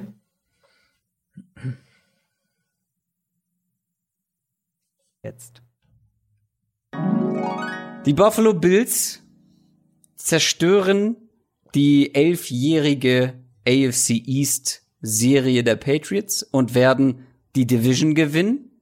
Aber nicht nur das. Sie schaffen es auch ins Conference Championship Game. Und wenn du jetzt sagst, das ist nicht bold genug, dann sage ich, und da sorgen sie für die große Sensation und schlagen die Chiefs und ziehen in den Super Bowl ein, nur um gegen die Saints dann zu verlieren. Das finde ich bold genug, weil es spezifisch ist. Also, weil du halt sagst, sie kommen ins Championship Game, schlagen die Chiefs und gehen dann in den Super Bowl so. Da in der Konstellation finde ich es bold genug. Einfach nur ins Championship Game. Okay. Also wäre natürlich überraschend. Aber, okay, aber nicht bold genug. Gar nicht schlecht, oder? das ist wirklich nicht schlecht. Muss ich sagen. Respekt. ähm, nur das mit den Saints hat halt nicht so ganz hingehauen. ja, gut, aber das haben wir ja, das, das, äh, wenn ich das richtig verstehe, haben wir das auch nicht mehr aufgefasst. Das also, haben wir nicht mehr Chiefs aufgefasst, schlagen, aber sie müssen jetzt, damit ich die Bold Prediction wirklich treffe, müssen sie ja. jetzt die Chiefs schlagen. Aber so weit ist es schon. Das finde ich, ja, ah, da musste ich schon. Das ist schon nicht schlecht. Ja, also, ähm, ich glaube, wenn, wie gesagt, wenn Chad Henney spielt, dann gewinnen sie das auch und kommen in den Super Bowl. Wenn Mahomes spielt, würde ich, glaube ich, bei den Chiefs bleiben. Aber die Bills können das auch gegen Mahomes gewinnen. Das glaube ich schon. Und wo wir gerade hier beim, beim Tippen sind, ähm, kommen wir zu unserer allwöchentlichen Rubrik. All or Nothing. Der Tipp der Woche. Ja, da steht es jetzt 9, 9 und 3. Dominik von Football R und ich haben neun richtige Tipps. Du dümpelst weiter bei drei richtigen rum. äh, Was hatte ich letzte Woche getippt? Äh, Ravens. Ravens. Ja. Ich hatte die Rams. Und hm. gut, die Rams hatten keine Chance. Und Dominik hat äh, seinen Rückstand wieder aufgeholt. Ist jetzt wieder punktgleich dank der Bugs. Jetzt sind ja nur noch zwei Spiele. Da haben wir gesagt, okay, jetzt macht es keinen Sinn, den Außenseiter, beziehungsweise dann haben mhm. drei Leute zwei Teams zur Auswahl. Jetzt geht es darum, einfach sich auf ein Team festzulegen, das gewinnt. Weil das ist gerade bei den beiden Spielen ja total offen, weil ja. es können ja wirklich alle vier Teams gewinnen. Also. Klar. Und deswegen können wir aus dem Vollen schöpfen. Alle vier Teams stehen zur Auswahl. Welchen Tipp hat sich Dominik denn überlegt? Wo ist er sich ganz sicher? Ja, Dominik hat, äh, hätte, glaube ich, so wie ich das sehe, auch die, auch mit der Regel seinen Tipp einreichen können, weil er tippt auf die Buccaneers bei den Packers. Hm. Du bist ja, ähm, wie gesagt, ähm, hast keine Chance mehr zu gewinnen oder den zweiten Platz zu holen. Aber was tippst du hm. denn? Was ist denn so dein, dein Ehrenrettungstipp? ähm, ja, ich glaube, wenn ich eins, wenn ich ein Team mal auswählen muss, wo ich sage, da bin ich am überzeugtesten, dann ist es genau die Gegenseite, mhm. nämlich die Packers gegen die Buccaneers. Ja. Ich hatte gehofft, dass du ein anderes Team nimmst, ähm, aber ich muss da, es doppelt sich dann. Ähm, ich würde gerne die Bills nehmen, dann wäre es auch der Außenseiter. Aber da wir halt noch nicht wissen, ob Chad Henney spielt oder nicht. Wenn Chad Henney, wenn es feststehen würde, dass Chad Henney spielt, würde ich hier auf jeden Fall die Bills nehmen. aber ich bin mir einfach bei den Packers am sichersten, dass die das gewinnen und in den Super Bowl kommen. Deswegen mhm. nehme ich auch die Packers, aber da es zwischen uns ja sowieso keine Entscheidung mehr gibt, Aber dann ist besonders das erste Spiel spannend zwischen Dominik und mir. Hm, äh, stimmt, ja, direkt kann, das. Äh da kann es sich dann entscheiden, weil er nimmt die Bucks, ich nehme die Packers und äh, dann im Super Bowl kann man auch noch mal treffen und dann ist die Saison auch schon vorbei. Was gibt es noch zu sagen? Das waren auf jeden Fall unsere Previews auf die Conference Championship Games. Du kommentierst das frühe oder späte Spiel bei The Zone am Sonntag? Äh, Chiefs gegen Bills, also das späte. Das späte Spiel, ich habe gar nicht gesagt, wann es anfängt. 0 Uhr 40 ist genau. Kickoff genau. deutscher Zeit. Schaltet gern da mal bei The Zone ein und hört euch das an, was Adrian zu sagen hat. Mit wem kommentierst du zusammen? Äh, mit Martin Pfanner wieder zurück in, oh. in alter, in altbekannter Besetzung. Altbekannte Besetzung, sehr schön. Da freuen sich einige, das weiß ich. Folgt uns gerne auf sämtlichen Social Media Kanälen. Nein, wir haben noch kein Clubhouse. Adrian hat kein iPhone. ich würde sagen, da, das wird auch noch eine Weile dauern. Ja, ich habe schon Einladungen bekommen, aber ich habe es noch nicht runtergeladen, noch nicht reingeguckt. Und ja, ich denke ja. halt auch für Podcast, für, für Podcast-Leute, die einen Podcast machen, ihr sollt diesen Podcast hören und nicht ja, eben, uns live genau. dabei zu quatschen. genau. Das ja. ist irgendwie. Und wenn wir live gehen wollen, dann gehen wir halt irgendwie auf Instagram oder YouTube. Wo genau. alle, wo alle zugucken können. Wo alle, genau, wo du halt nicht ein Apple-Gerät und eine Einladung brauchst, um zuzuhören. Ja, aber Exklusivität macht interessant. Apropos Exklusivität, mhm. es gibt einen exklusiven Discord-Channel von Downset Talk. da könnt ihr reinkommen oder da kommt ihr rein, wenn ihr uns bei Patreon supportet. Feel free to do it. Ich glaube, das war's für diese, äh, für diese Folge, für diese Woche. Doch wieder fast zwei Stunden geworden. Naja, nicht ganz zwei Stunden. Aber es Stunde waren halt die News. News auch. Stunde News. Ja. ja, fast eine Stunde News, aber Ich hoffe, es war interessant. Lasst uns gerne Feedback da, weil Coaching-Themen, da kann man gut drüber diskutieren. Und es waren halt vor allem einige, einige mhm. Personalentscheidungen. Und die wollen wir dann natürlich auch alle mit dabei haben. Ich wünsche euch ein wunderbares Playoff-Wochenende. Genießt es. Nur noch zwei, nur noch drei Spiele. Zwei Wochen. Ich wünsche euch eine schöne Woche. Wir hören uns Donnerstag wieder. Macht's gut. Tschüss. Ciao, ciao.